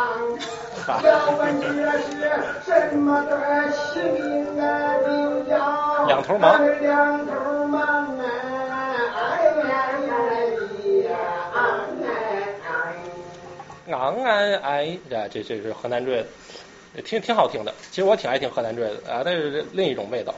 这这一个东西一个味儿，所以说这个其实北方曲也就是你可以纵览北方文化，就说你这感觉这个人的这个家乡的他的真正的味道是什么呀？你得听听这个听这曲艺，你才能真正进去。好，咱们说评书啊，评书一提评书，我估计大伙儿首先想到的是单田芳啊、田连元。刘兰芳，对吧？哎，想到都这几个，就是电视上看见过啊。其实这几位啊，要按我们的观点啊，都不是评书，他们叫说书，他们叫说书。评书有两大流派，他们这个这种叫座谈金鼓，就只说，就只讲讲这故事，不评。不评。啊，北京天津路的评书不叫这个，叫现身说法啊，它要评。这不是法制进行时，别别想歪了，就是他的对他的评的多，而且呢，呃，像刚说这几位，像最有名刘兰芳那会儿出名了，从电台出名。你像比咱再长长一些年龄的时候，岁的一些人，就是九十年代那会儿最火，八九十年代最火，听他的那个岳飞说岳，岳飞传，精忠报国最火。他的那种东，他刘兰芳是唱东北大鼓的。这大鼓门说书的最大缺点在哪儿？他的那个节奏感比评书的演员差太多了。你评书是口头文学，你看咱看《三国演义》也好，《水浒》也好，那都是平话，那都是过去的，就说他们在整理成文字以前都是评书，然后后来再整合的，就说评书的那会儿的形态就是那样。所以说它是有非常好的这种文学结构和节奏的。这个大鼓门。这方面就不行，他一上来再开始开始黑人啊这，大鼓门这方面不行。他们的那个大鼓是什么结构？大鼓是演唱结构，演唱结构和这个文学结构它是不一样的。演唱的结构前面慢，后边快，它最后到收尾的时候，它是越来越快，越来越快，一收。这是大鼓的这个套路，这是大鼓的节奏套路。他现在没有伴奏了，就在那干说。呃，他这个节奏就就比评书的，比真正的北京、天津的评书演员就显出差来。呃，你评书是什么？你看我们听我看过的老先生就是刘立福先生，别的老先生我都没见过。这刘立福刘先生今年九十多岁，我看他的时候也都快九十。就我从他这个八十五岁一直听到他八十九岁，啊，就听这几年，后来他也不说了。现在这老先生还健在啊，但是他不不说书了，岁数太大。刘先生就说说那个他在中央电视台录像，然后说您这这个刘先生，我们这个录像我们得掐表，我们这个这个节目有准时长，中央电视台很严格，准确到秒，准确表你怎么办？刘先生说哦，没关系，你呀这个你让那摄像啊。快到还有三十秒之内，之到三十秒的时候给我打个招呼。三十秒之内准有空。老先生就这么大把握，就这么大把握。三十秒给一个信号，三十秒之内绝对卡留一悬念，让你明天接着想听。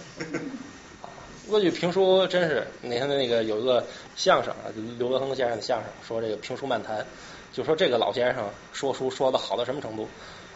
刘德亨先生描述啊，在相声里描述说，他一说评书。您口袋里有火车票嘛？一会儿要赶车吗？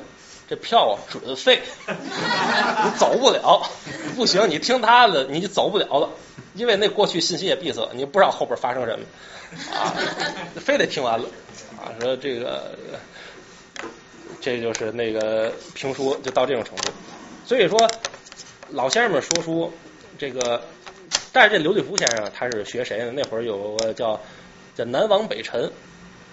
南边也有评书，南方的评书是南方的方言，呃，吴语啊，江浙的吴语。这个不是评书，南方有评书。王少棠先生，他有他有那种就是评话的那种，就平台还是唱的。这个唱的门和这说的门，他这个思路是不一样的。就刚才说，包括单田芳，单田芳是唱西河的，他家里是西河门。这田留园也唱西河的，刘德芳唱东北大鼓的，这都不是评书门的人啊。后来他们就归了评书门，当然后来也水平也不一样了。我其实我觉得刘兰芳是最差，我实在听不了。然后这个四川也有评书，那大家要去四川旅游过的，听那个去成都的茶馆里也有评书。他们评书啊，他有个醒目嘛，这评书都有醒目。他们评书老拍，不知道为什么，这个秦琼啊，牵着这匹黄骠马，那老拍，说两句说。这受不了，这这个这个这个这不能总拍。这个北京听评书门，这个一般就就撂博口才拍的，中间中间不能老拍，中间拍观众拍完以为你要钱了是吧？怎么怎么回事？不不能拍。所以这个是，所以他那会儿就北北方的就是陈世和先生，陈世和陈先生是一位大王。这个评书一般哪几类啊？一般分四大类，四大类中其实有两大类说的最多，就一类叫袍带书，一类叫短打书啊。什么叫袍带书呢？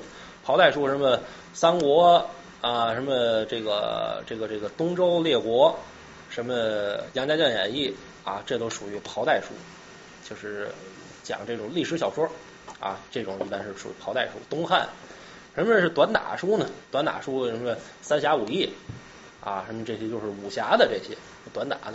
这袍带和短打是两大类，还有两个小类，这四大类还有两个小类，一类叫神怪书，那神怪书是《西游记》什么的啊，《西游记》，还有一类，还有一本书自己单成一类，就《聊斋》。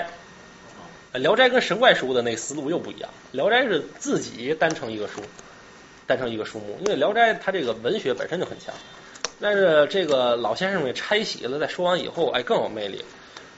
这个这个陈士和先生就是说《聊斋》说的最有名，人那是听，就是说他比如说陈派的代表的胭脂，《聊斋》的书目上就是那么那么一篇儿，一篇儿也就是个八九百字。啊，他得能说一个多月，说的非常细致。这个东西就是人情世故啊，入情入理啊，这个非常非常讲究。再一个就是他们这些老先生说书的都很好的，就是分瓣儿，就这人物啊分得很清楚，这人物是这个，这人物是这个。北京的评书这点儿这点儿又开始跑北京啊，天津的天津的评书啊，天津的评书老先生认为比北京的强，为什么呢？因为天津老先生觉得北京的啊评书啊太温了，他们太温吞啊。天津的评书呢，这个对于一些人物，天津评书火爆一些。这刘立福先生呢，学的陈世和先生，陈世和先生其实属于北京路了，但是到刘先生这一代呢，基本是京津的河流的那么那么那么一个味儿。那有一个这老先生很保守，他不让录像，不让录像，呃，但是实际上也录了。呃，我我有一我有一个录像，但是没公开，网上没有他，网上没有他录像，网上不是他不让放。老头自己也上网，老头有一个新浪博客，但是这几年也没有更新了。他那新浪博客是大概八十七岁还是开的啊，然后还回答了很多网友问题，大家回来可以上新浪看看他的那个回答了很多非常有价值的史料上的问题。然后有一年我看听过他说这联想。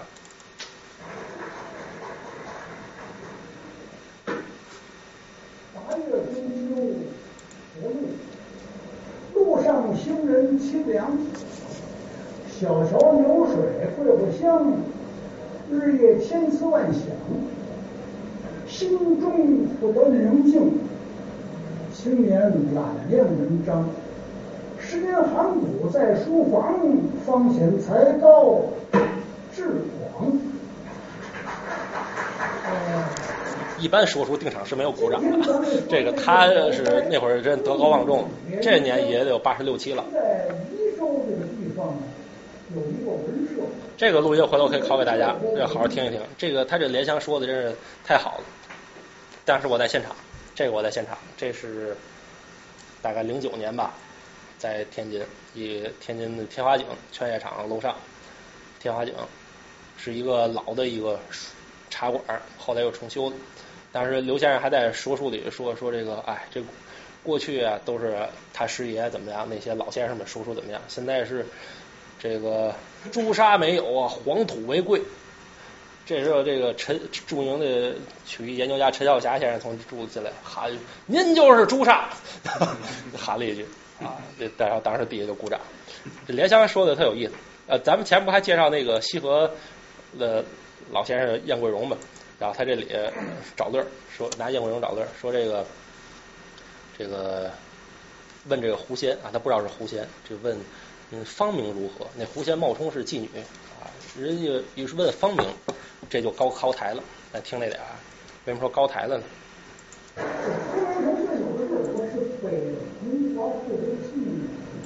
他，说他是妓女，狐仙啊，莲香。没错，是他们让你装鬼，那你怎么来的？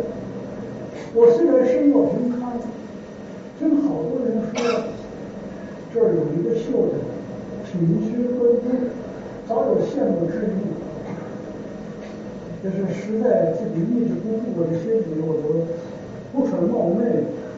今天抓工我就来了，到这儿来能够得见阁下，也是我一生之幸。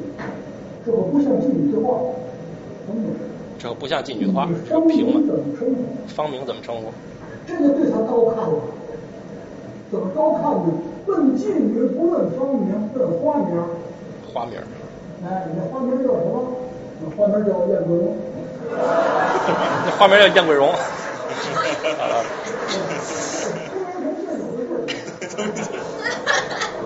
嗯，可恨这个。方的方名，我叫莲香。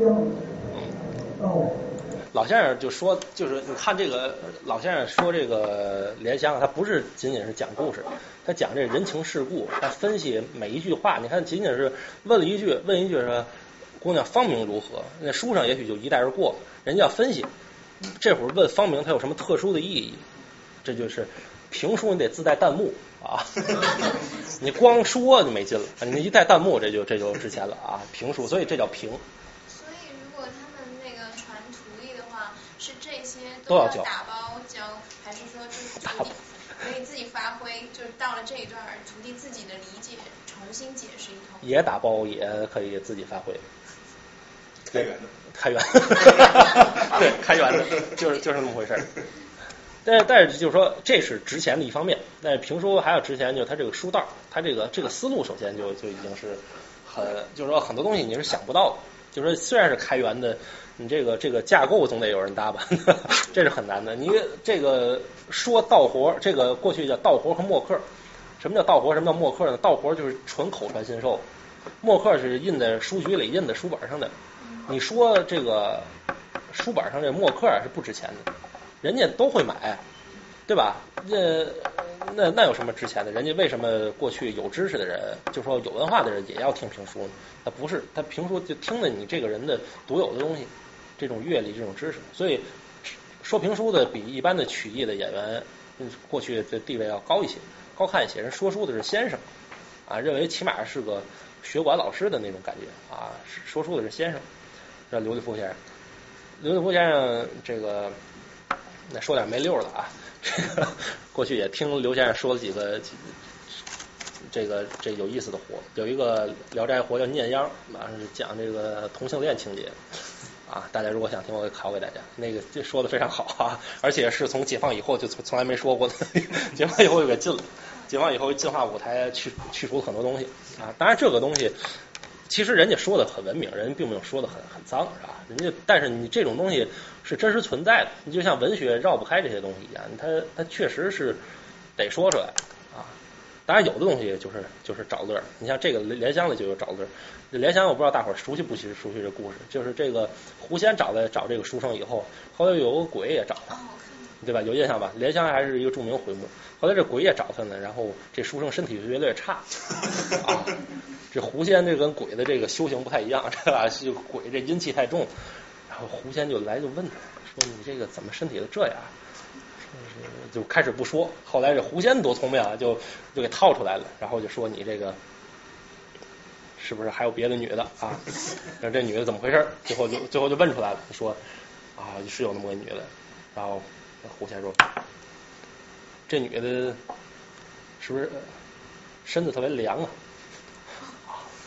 就是书生凉，里外都凉，就就这场啊啊！回头把这录音拷给你们慢慢听啊，我也没听懂，我纳闷好多年了，跟大家请教一下什么意思 啊？大家有什么笑吗？啊，反正这个就是就是你在老先生娓娓道来的时候，突然来那么一个非常突然啊，非常好。不过啊，咱话说回来啊，这个评书啊。把人说说乐很容易，你看加包袱很容易，在很多地儿都可以抓抓根。你像老先生，呃，抓个有几个拿手的，一个是婆子，他描绘那那种那种婆子，那种那种彩婆子，那种就是过去那种没溜的那种媒婆啊之类的那种，有很很绝的。然后再有什么衙役公差，他一个甲一个乙，他能分的特别好。就他这描述很多人物，他都有绝活，小人物都有绝活。那老先生，他一个坐着书，坐着说书嘛，坐也坐桌子后边，坐一个比这椅子高，坐一个高背儿的那那种椅子。然后有时候说着说着站起来，那就使相。然后有一个我印象特别深，说有一丑角，那看见那个那个棺材里那个尸体扎下来，扔一个相，特别精彩。当时满堂彩。我老先生在一开始那几年，他就是偶尔的出来说一说，因为他岁数太大，偶尔的一年出来个两三回、一两回的。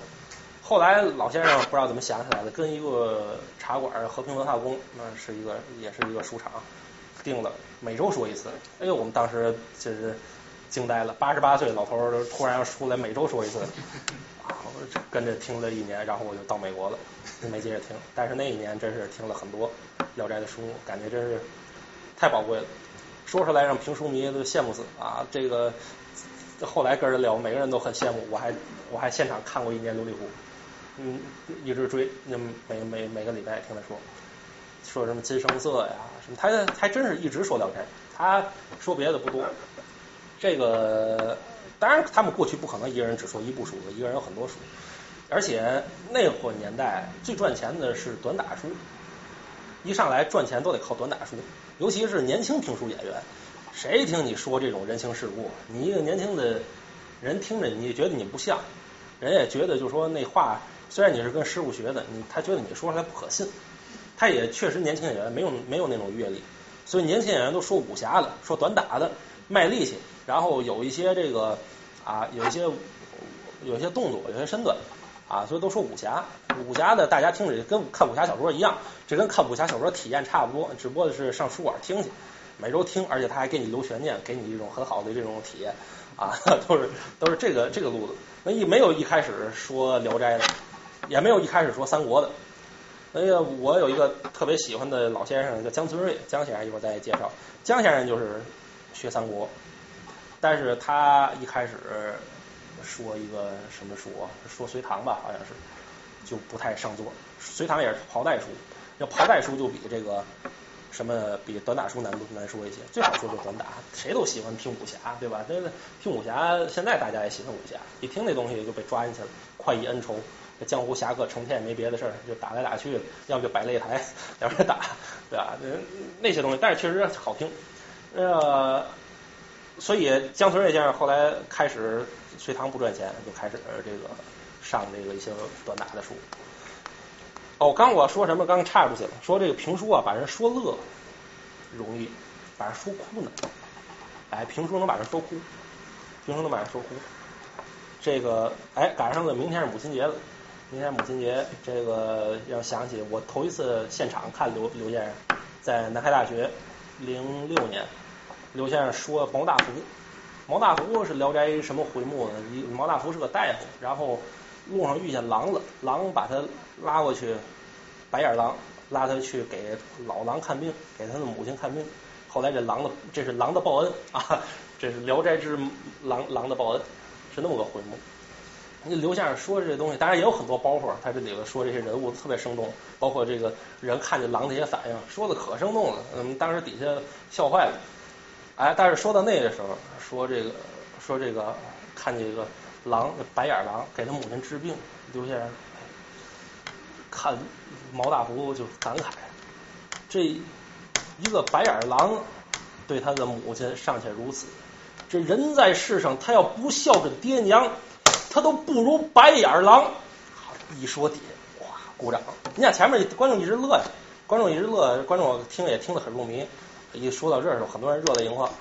就是老先生一个小老头，个儿很矮也很瘦，但你感觉他说的这时候，你就感觉他真是特别高大，一身正气。在评书，哎，就有这种魅力，在现场就是这种魅力。看录像可能就稍微差点。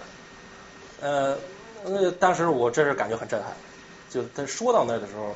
这就是一种气质。你说这话说出来，这话本身有它的动人之处，但是老先生当时说的那种语气，他铺垫到那，他一字一句，他讲到那儿的时候，哎，给你的那种震撼是，哎，是一种别样的一种震撼。这就像我们看电影一些大师级的演员表表演到那儿的时候带来那种震撼。但是这又不一样，这是第三人称视角，上帝视角说出来的。又是另一种体验。所以说这个这个体验也是很独特的一种。呃，这是一个一个，这个没说哭啊，这个当时我是很感动。谁是把我说哭的呢？听王月波、听隋唐给我说哭好几次。啊，人家现在听评书，听谁？刘刘刘继福先生也也听不听不着了，他也不不说了。这几这几年都不再说。呃，年轻的就有个王月波，王月波开始跟着郭德纲干啊，那会儿跟着郭德纲红的，但是其实他比郭德纲能耐大，尤其是尤其是评书上，相声上他还一般。这评书比郭德纲高的段位不知道高到哪里去啊！这个王月波可以听。你王玥波好像是是八零后，反正就八零左右的，啊，也属于比较年轻的一个评书演员。我们的我们团的有几个人特别喜欢，圆圆和乐平最喜欢这个这个这个什么这个这个书。这王玥波，一个是我们这人我们能能看着，我你要去北京的话，北京一些书馆啊，你都能听着这个大胖子。他首先这气力就好，哈，他嗓音能听一个啊。王月波说：“这个这个大隋唐，哦，好，这个苏东，嗯，怎么才能点过去？嗯，这苏武龙说到后边，这个秦琼跟单雄信，这是男人之间的友情啊，这个 说特别感人。”他是苏武龙说过两次，两次都把我说哭了。然后这个从纯技术上就很难。您说相声，大家知道相声有贯口，就堂堂堂堂背很多句。他这有一个二十分钟的贯口，二十分钟一个大关口，合辙押韵，就讲这个秦琼和单雄信这友情的历史。那个从技术上就难，然后感情又真挚，这个说哭了。然后这个隋唐网上不是我一个人，网上很多人说有很多泪点，就是这个，当然他说了很多年，他这个隋唐一共说了说到最后是二百多少回，不到三百回，你看一周说一次，说了说了将近三百回，他说到一百多回的时候，那已经说了快三年了，两年多了，现差不多三年，然后有个老书迷七十多岁，就是过去握着他手说：“岳波，你说的太好了。”我就有个心愿，我今年七十八了，我就希望我活着的时候，我能把这大隋唐听完了啊！我不，我也不知道老先生听完没听完，反正反正这书去年才说完，说了说了有六七年吧，我觉得啊，这个翟翟雄信、苏武龙。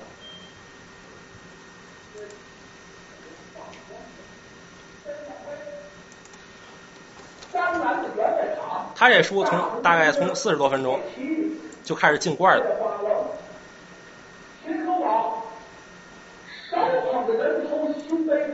就从这儿开始。中东哲。有道是男儿有泪不轻弹，真若伤心，不由得英雄泪出心。呼呼呼，泪两行下，滴答答，上满在前，胸我狂。哭了一声，单雄信我将，连把武帝叫几声雄心，雄心。想当初，老王杨坚打天下，开始一段大的历史啊。又把这南陈来迎，这就。为准备回击，这可急坏了我秦琼。这王道好，他本是不知鼠辈势利眼。这说了十几分钟了啊！这说十几分钟。在北平二堂我正孤心，结交的表弟小罗成，每日里后花园传枪又绿点，谈文论武。他二十分钟说的五年的书，五年的书都在这二十分钟。他让我回家去探母，我这才急急忙忙告奔山西看兵王。二仙庄上马门将，出来的贤弟拒我于门外冷冰冰。贤弟你可真不行啊！你言说，二哥回家就该去看母，岂不知老娘今已闻起盼，盼想娇生到家中，你姓杨。一句话问住秦叔宝，到落得不孝任不功。大老将，咱看五岳，这是十五分钟的时候，没到过北平府的小罗成。王家驹学枪，小罗成就把老将捧他到把收枪的枪决，死死的记在心中，上山画下阵图。这个节奏控制的很好，它是稳步的前进。你想在二十多分钟的时候控制这么一个速度，一点点他要在雄信里的经验坑打上他们。这是二十分钟的时候，他要笼络雄信，在招贤管待法神龙，单雄信就在洛阳招入马，这又来群穷咬金小罗城，你为我三人盖下一座三千国，一日三餐，山珍海味百丰，哪知道长安城来了个徐老道。长安城来了个徐茂公，柳林以内点手来换将那些年，弟兄们个人的心机大不同。说25分钟了差不多。太原送火药令，这洛阳城是定输不能有。小罗城使的本是激将法，贤弟重金要再踹唐营，唐营内一日就把武龙所贤弟你可也被迫遭往城。小秦王大帝传下旨，要斩雄性大英雄，秦琼太原来快，罗城的罗城。大不该战雄信背着我秦琼，而今则营外要放炮声，滔滔滔三声追魂炮，磕哧哧等大将头火留名。今日杀了战雄信，秦琼焉能再出征？叫一声马前徐黑虎，唤一声马后薛万龙，头下摘下我的帅盔，怀中掏出印尼包，大唐的元帅我不做，恨的是假的敖的弟兄，说是哪来道是怒。不由得秦琼放悲声，秦琼一哭不要紧，哭出几位古人名，好一次香妃哭舜帝，好一次文王哭太公，好一次伯牙哭子提，好一次包胥哭秦庭，好一次诸葛亮哭的本是周公瑾，好一次那邓将军哭倒万里锦长城，只哭得归人见了金杯里，只哭得下山的王虎引天祥，只哭得落花纷纷随流水，只哭得星月孤光月不亮，只哭得山河暗淡无烟火，只哭得大地苍茫就被人倒，只哭得气喘吁吁如有泪，只哭得小棍儿转身就变出了南北与东。秦楚宝絮絮叨叨回来，把我累得腰子疼。哭了二十五分钟，四百多句，四百多个对儿，这个气度。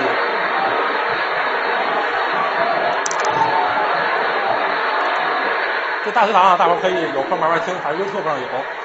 前二百回有意思，二百回以后就差着。所以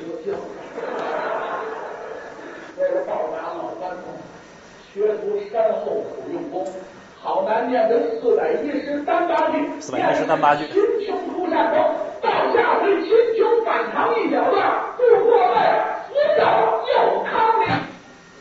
哎，这是这是这个什么？这是技术上的，技术上的就是 Dry cleaning. 这个气力、这个嗓音、这个语气、这劲头能抓住抓住观众。那艺术上的这个书啊，为什么二百回以后没劲了呢？所以说这个人力有时而穷。王月波说的好呢，也得是书道好。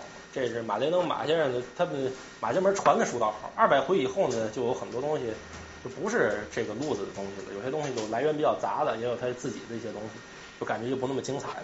那前面有几个书扣特别抓人，什么七杀反长安啊，什么什么，你听着听着就听进去了，必须得把他这事儿听明白了啊，把这些人的秦琼啊、单雄信这些人快意恩仇就得听明白。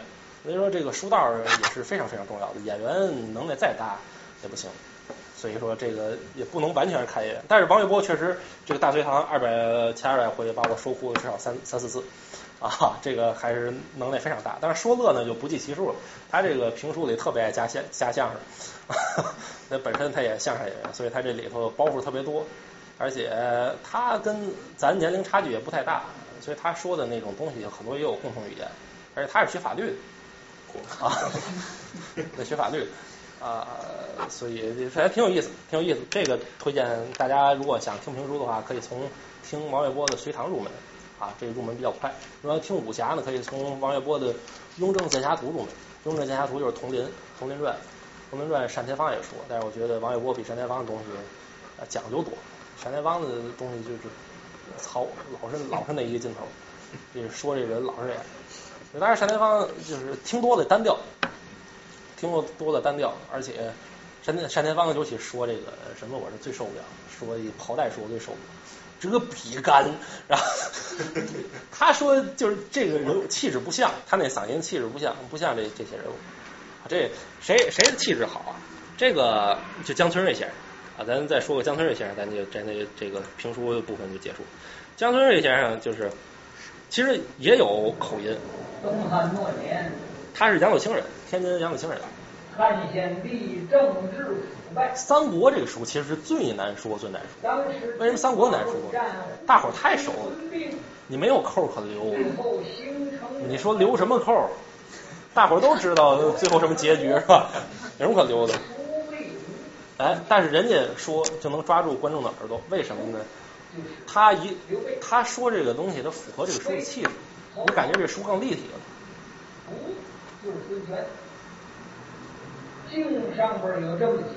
然后也有对这个人物的分析，就说这书里没有的，也是开的弹幕，明白这个人也是开弹幕，就是说他会分析诸葛亮的一些心理活动。你看老先生写说书很少细致的描写心理活动啊，这人怎么想的？其实一般不那么说，就简略一说啊，这是略一沉思，或者这人大概怎么想就完了。他要入情入理的去分析，这就有意思。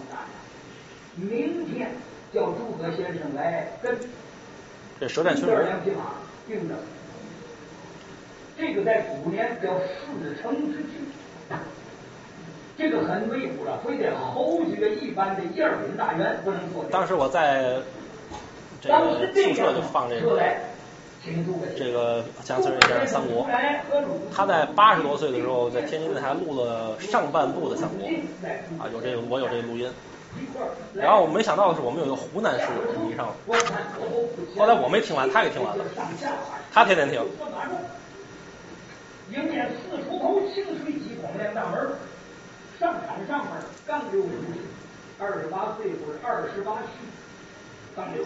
听听他描述诸葛亮啊，咱先听最后这点儿。四刘然，二十八刘旭，五十四刘然。我说诸葛亮现在开始，是啊，你孟子曰：“离楼之民，公叔子之巧，没有贵和具，不能成方圆。师况这么聪明，没有六律，正不了五印。有点没有六律，正不了五音，六律没。有规律，不能成方圆。啊，所以诸葛先生站在这儿往里看，张昭头一个做人，张子固看了，鲁肃带领人，可这个人站着，身高八尺，这个那汉朝的尺六寸七算一尺，身高八尺。有这知识，六寸七为一尺。体型如背，肩宽膀炸，圆背丰隆，英姿美俊，仪容美囊，往脸上看，面似银盆，善额宽广，眉似不睁，眼或深明，嘴不端正，四个开口，木然短袖。头上戴生丝巧辫九子传承的造色冠巾，迎面嵌美玉此刻，阴阳带飘洒两肩头。身穿宝蓝色文豪场，上衬锦绣花珠，前后弥漫刺绣的阴阳袜，下身穿大红中印波袜珠履，凋零衫过手中，气质差八卦像一位战场变方向，那真撑起胸怀宇宙、满腹经纶的三杰良相。若问来者名和姓？正是隆中孔明诸葛亮。多精彩！对于语言的，就这种就是语言掌控的范本。你就听他说话，你听评书听多了，就听这种好的老先生，像姜存瑞先生这样的。你听说了以后，你再说话，你对于语言节奏这种力度的这种控制就非常的好。你听他的东西，你再去比对，你去听马丁路德金的演讲，你就发现有很多东西是相通的。他在什么地方换气，他在什么地方用劲，他在哪个地方是连，他再咔一收，哎，他这种这种节奏它是相通的，这是对你的语言能力是个极大的提高。你听，不知道大家听没听过那个马丁路德金演讲？你可以拿它去套评书的那些技巧，真的是一样。这个这个回来有机会真得搞这个比较，拿马丁路德金的演讲来讲评书，拿福认子来讲相声啊，真的真的是相通，真的是相通。他的那个技巧，他的那个思路，真是不谋而合。他的他的 I have a dream 和后边的后半句，他有时候他不在 I have dream 后边换气，他在后半和和后边那后半句连起来，在后边再换气，然后底下热烈鼓掌，就是非常燃非常燃啊啊！大伙儿就感觉就调动这种情绪，这都是演讲技巧。所以说书的好的老先生，他想调动底下的人情绪，对他们来讲是非常容易的一件事，这是很很高妙，很高妙。啊，这评书好像一个一个人影也没看见哈。这个我好像还有个录像，但是哦，展颜良，对，这是录像。这江先生长这样，这么一个老先生，光头。他这几个录音都是八十来岁的，肯定那个气力非常好。汉献帝政治腐败啊，没有吹牛。那么关羽书点来看着曹操，并没有李然。而且姜存瑞还有一个高的地方，过去说评书都是使包袱，都得拿笑料抓人，你笑料就笼住观众人了。姜存瑞先生基本上不使包袱，也不是绝对没有啊，基本上不使，这个很厉害。你不拿包袱就能抓住人，纯用这个语气这个东西就能抓住人，这太高了。你听一会儿，听五分钟就能听进去。这些个人们，关某看来，这是很正的。不过是一对泥鸡瓦全。这 YouTube 上，这个这网上有，这大家回去可以看，这我就不再放。咱评书就讲那么多啊，咱时间不够，咱最后讲这个京韵，这是大咒。这评书是压轴，京韵是大咒。这个为什么大咒呢？这个京韵大鼓这个艺术是在古曲的茶馆里这是传底的。呃，在过去的这个曲艺中也是最流行的、最受欢迎的一个。那相声从到很后来才开始有相声团体。那在之前相声最好，张寿臣、侯宝林他们也都是道二。那团体一定是京韵、京韵大鼓。我昨天还见了一个老先生，老先生老一个老上海人，上海老先生。这老先生是扎克伯格的岳父的岳父啊啊！他这老先生看戏看过太多。然后他说有一年在天津就看曲艺，就是侯宝林的道二，骆玉笙的大招。啊，骆玉笙唱什么？唱的《丑墨吟出》。哎，咱听一听骆玉笙的《丑墨吟出》。这个骆玉笙的《丑墨吟出》好像磁带里都有，这个就是音乐课的磁带都有。这是代代表段，也是。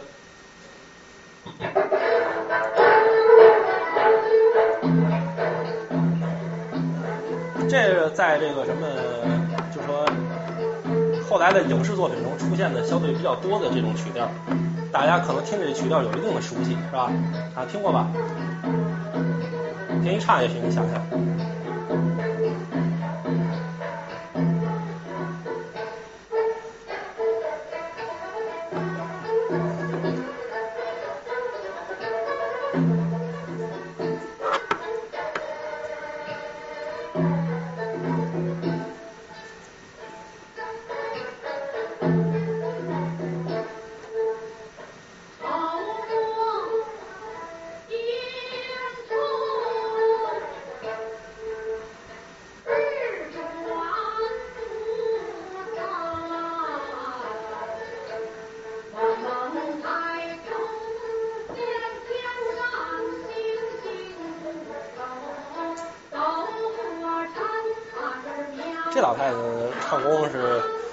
天津到后来曲艺界两个国宝，一个马三立，一个骆玉笙。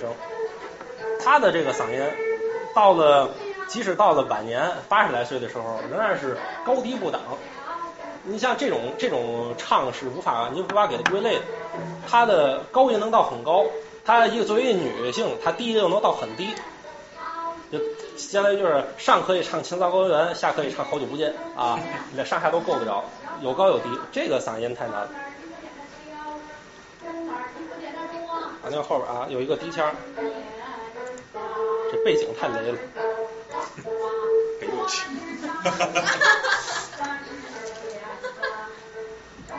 太尴尬了。典型的九十年代审美，电电视电电视台审美。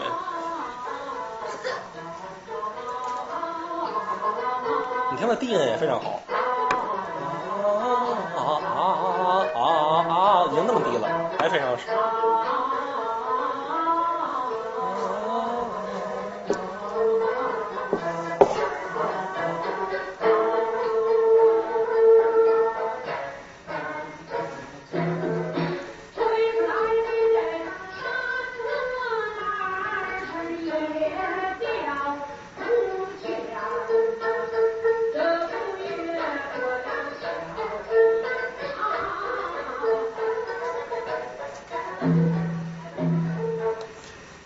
是分三大派，叫刘白章啊，一开始没有这个洛派，这个洛派是后有的。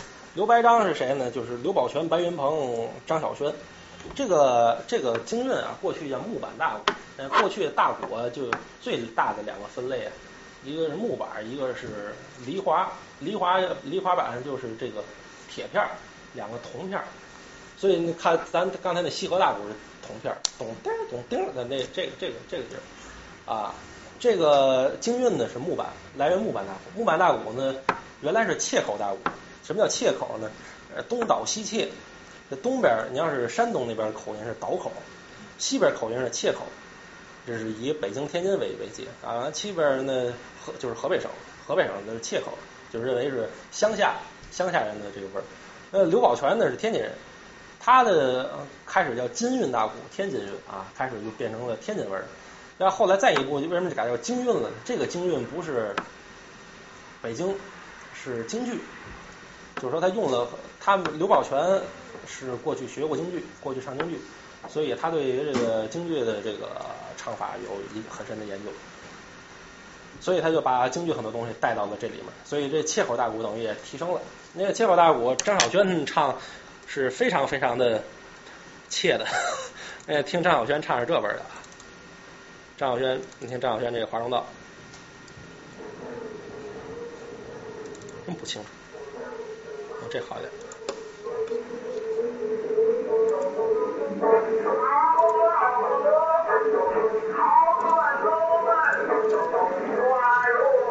曲调也很简单。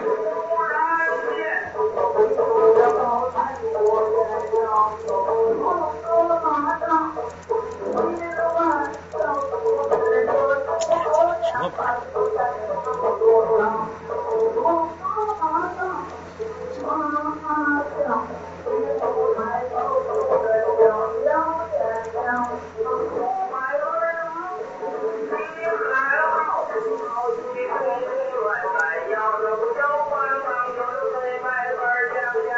高高的怒江八尺高，非常简单这个东西。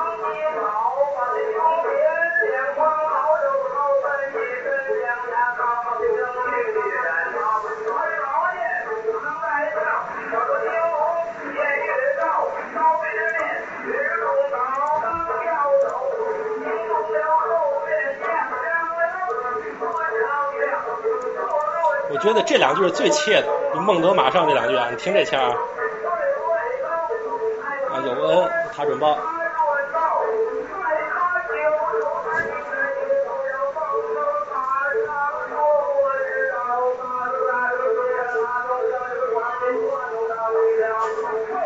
就这个曲调太原始了，太原始了。到后来就不是这样了，从到刘宝全发展的就不是了。但是刘宝全早期的那个大鼓也不好听，就是说他的早期的那个大鼓也是比较原始，你看这八爱呀、八喜呀，这都是比较早年的。你听，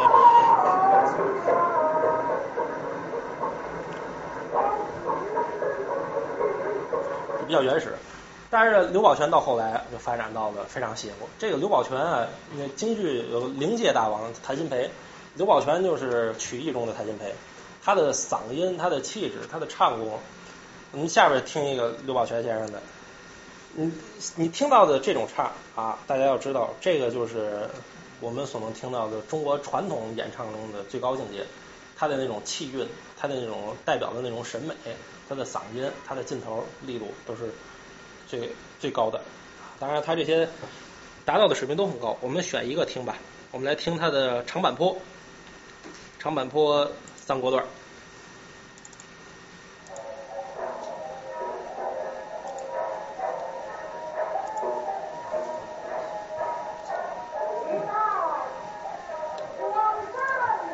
古道荒山，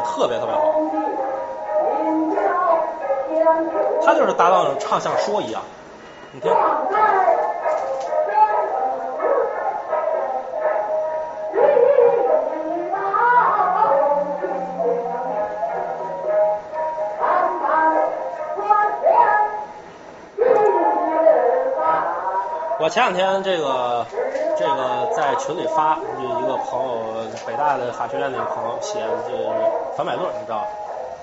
樊百论，呃，他就说就说这个，就是我们又有一个京剧的朋友告这个说这个京剧李陵碑、金乌坠、玉兔声、黄昏时候，那会儿他们的语文老师就教他们就说，你唱这个金乌坠、玉兔声的时候，因为那是古战场，你去读一读《古文观止》的古战场文。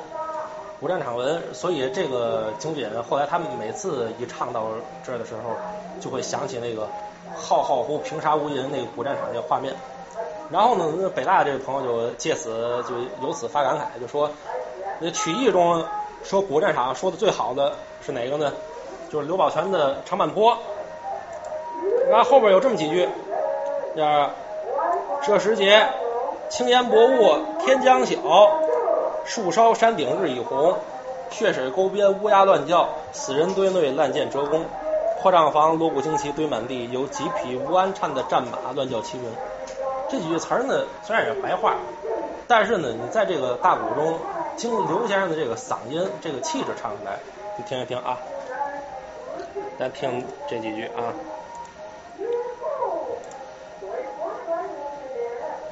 这说阿斗的时候。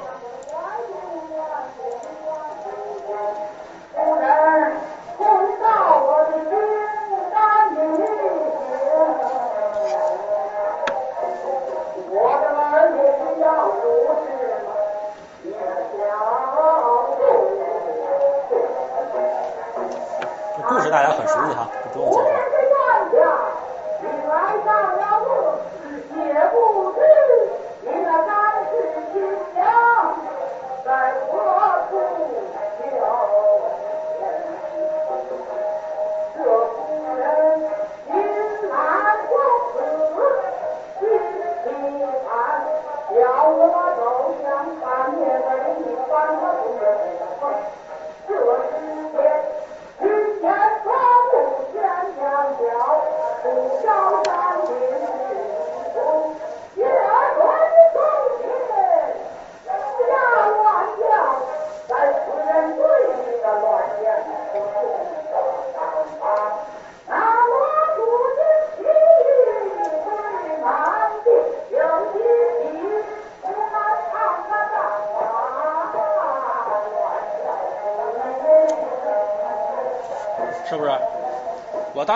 当然这是给大家听片段，这听片段跟这个听整段感觉是不一样的。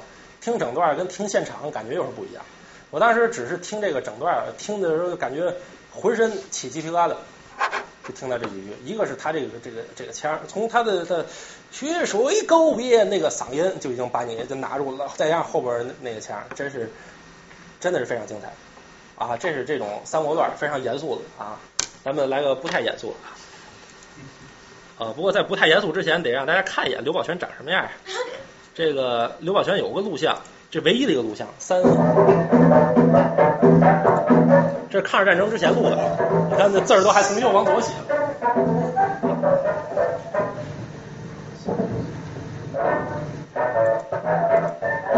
对，那会儿就七十一岁了，长这样，特别形象，老铁，倍儿好玩儿啊！你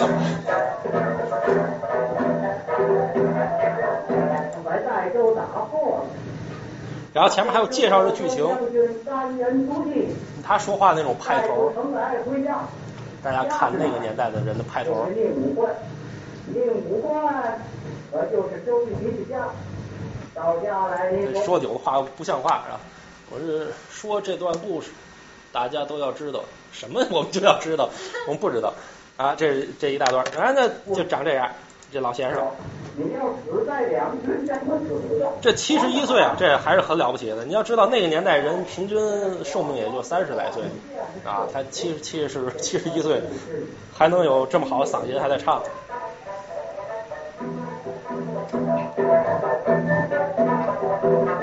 这弹这三弦难度是非常非常大的，这三弦，这弦师是曲艺的主力。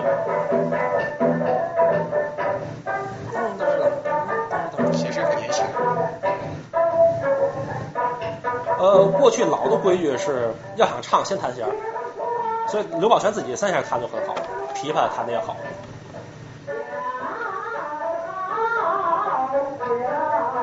你听他七十多岁嗓音仍然很好。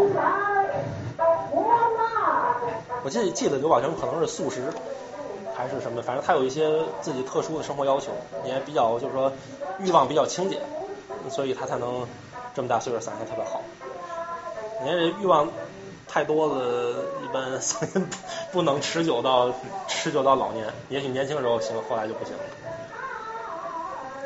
这这录像啊，刘宝全还有有一个非常宝贵的一个录音，就大西厢。大西厢这段，因为京韵的一般的长度都是二十分钟，十五到二十分钟的长度的是最多。大西厢它录全了，那会儿一面唱片粗儿的那个黑胶唱片，一面只能录三分钟，而这个录全了，用了用了六面才录全，所以这个很很有意思。这大西厢是很特殊，这个词儿特别俗，但是呢特别好听。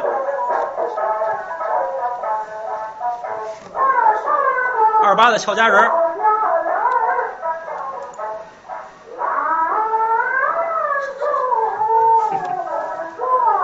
这个嗓音多好。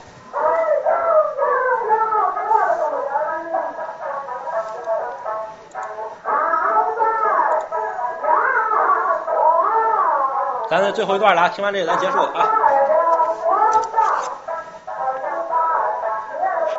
注意他换气啊。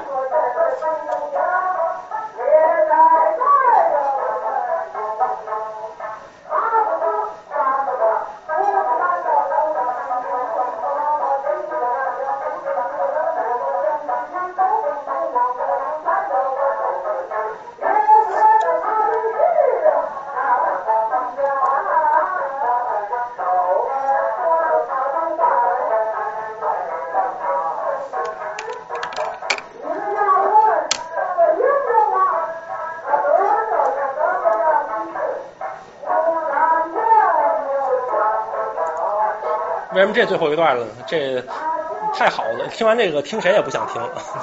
这咱本来还应该介绍白派、洛派的，这个听完他不能再介绍。这大家可以回去自己研究去啊，咱时间也不够。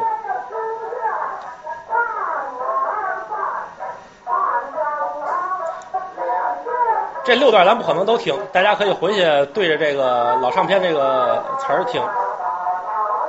这个大家可以，咱先过一简单过一下这词儿，你看多俗。这个这个崔崔莺莺简直也太不像大家小姐了，贴在了后腔。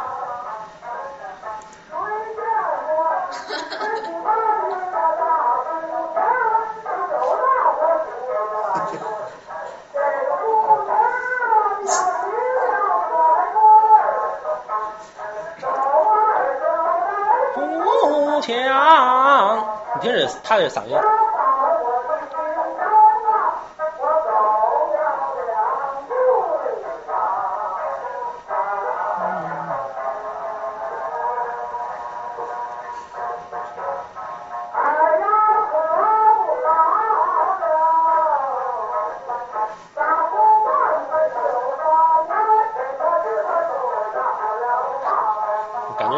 特别大家小姐，特别小市民啊，特别特别特别接地气。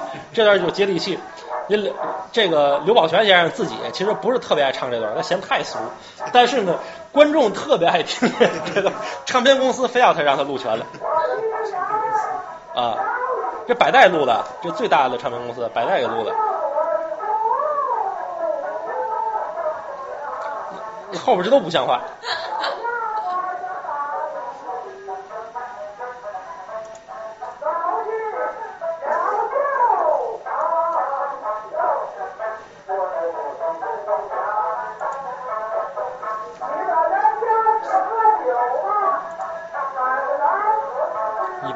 货。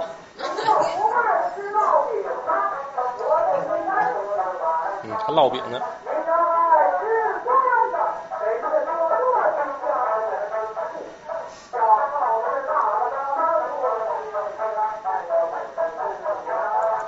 这段最大特点就是贫。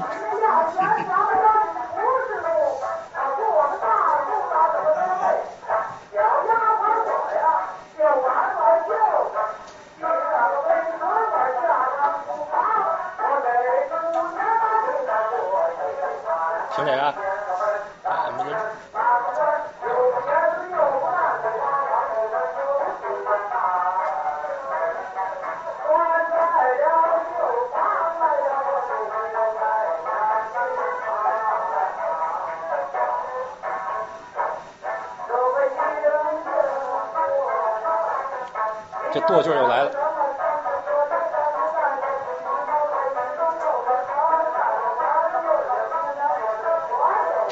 捅的摸的什么东西？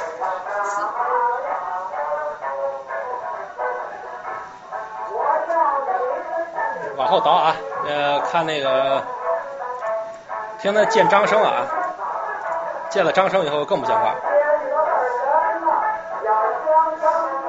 你看前面红崔英，崔英给了他一巴掌，把红娘给打上去了。有一个红娘说这个他要找张生，然后崔英感觉很羞，然后恼羞成怒，就把红娘骂了一顿，给打上去了。然后呢，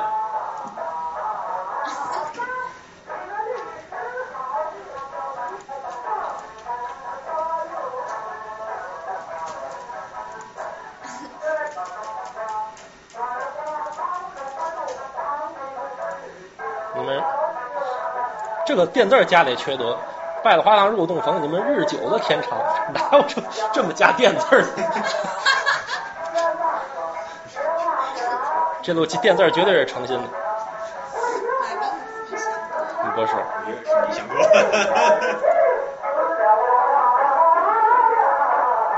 听这腔啊，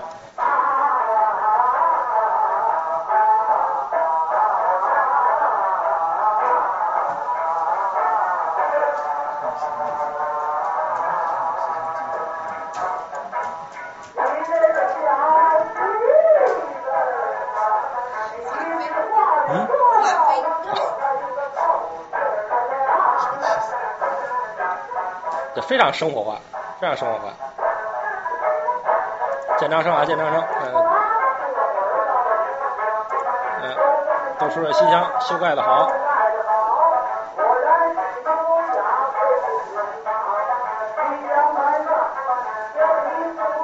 这对联还不错呢。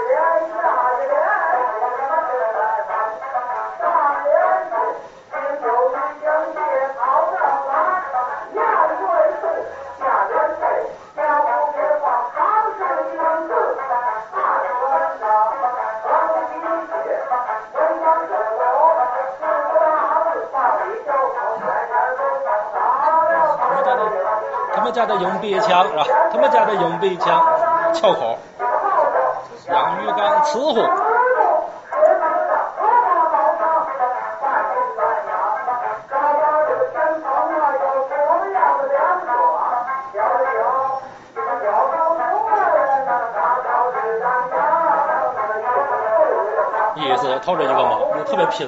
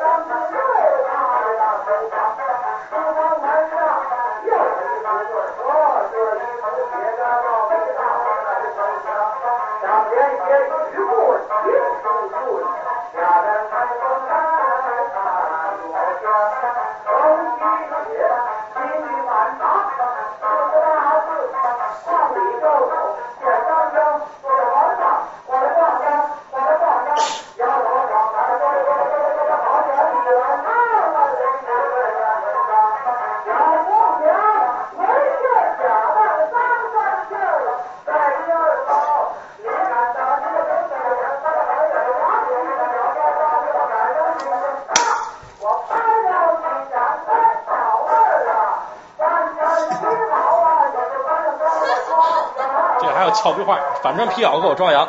咱直接听最后这点啊。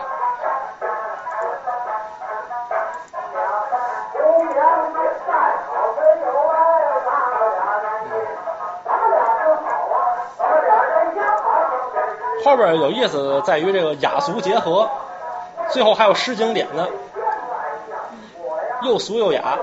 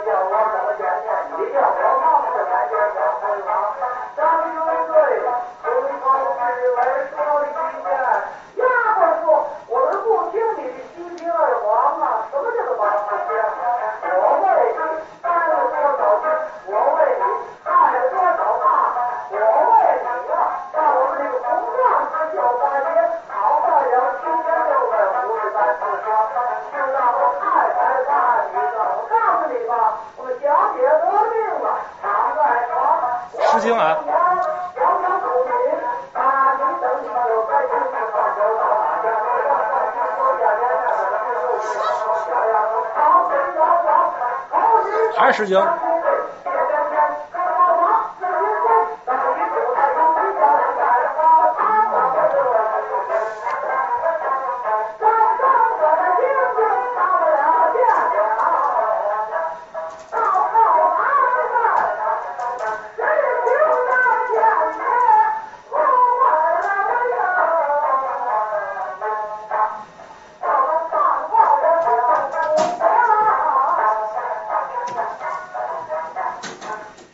可以说神完气足。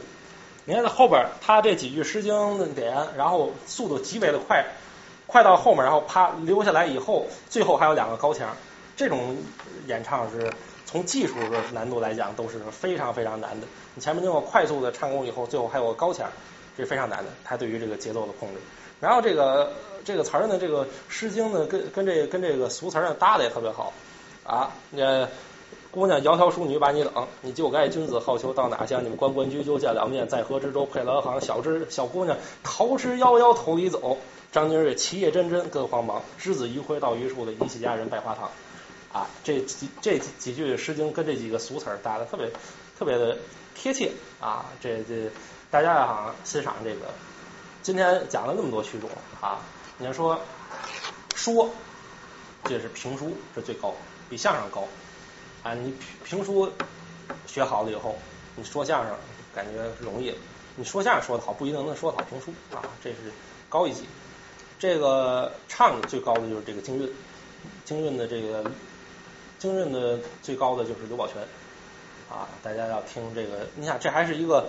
很老很老的唱片，这是三十三几年啊，三五年的这么老唱片。你想要是在现场听，得是什么样的效果啊？可惜就没有了。但是大家要听骆玉笙也是非常好的。但是咱们今天来不及放了。但是骆玉笙，你看，咱刚才也听了一段。实际上，我们说是说都就说爱听刘宝全的人，不不喜不爱听骆玉笙。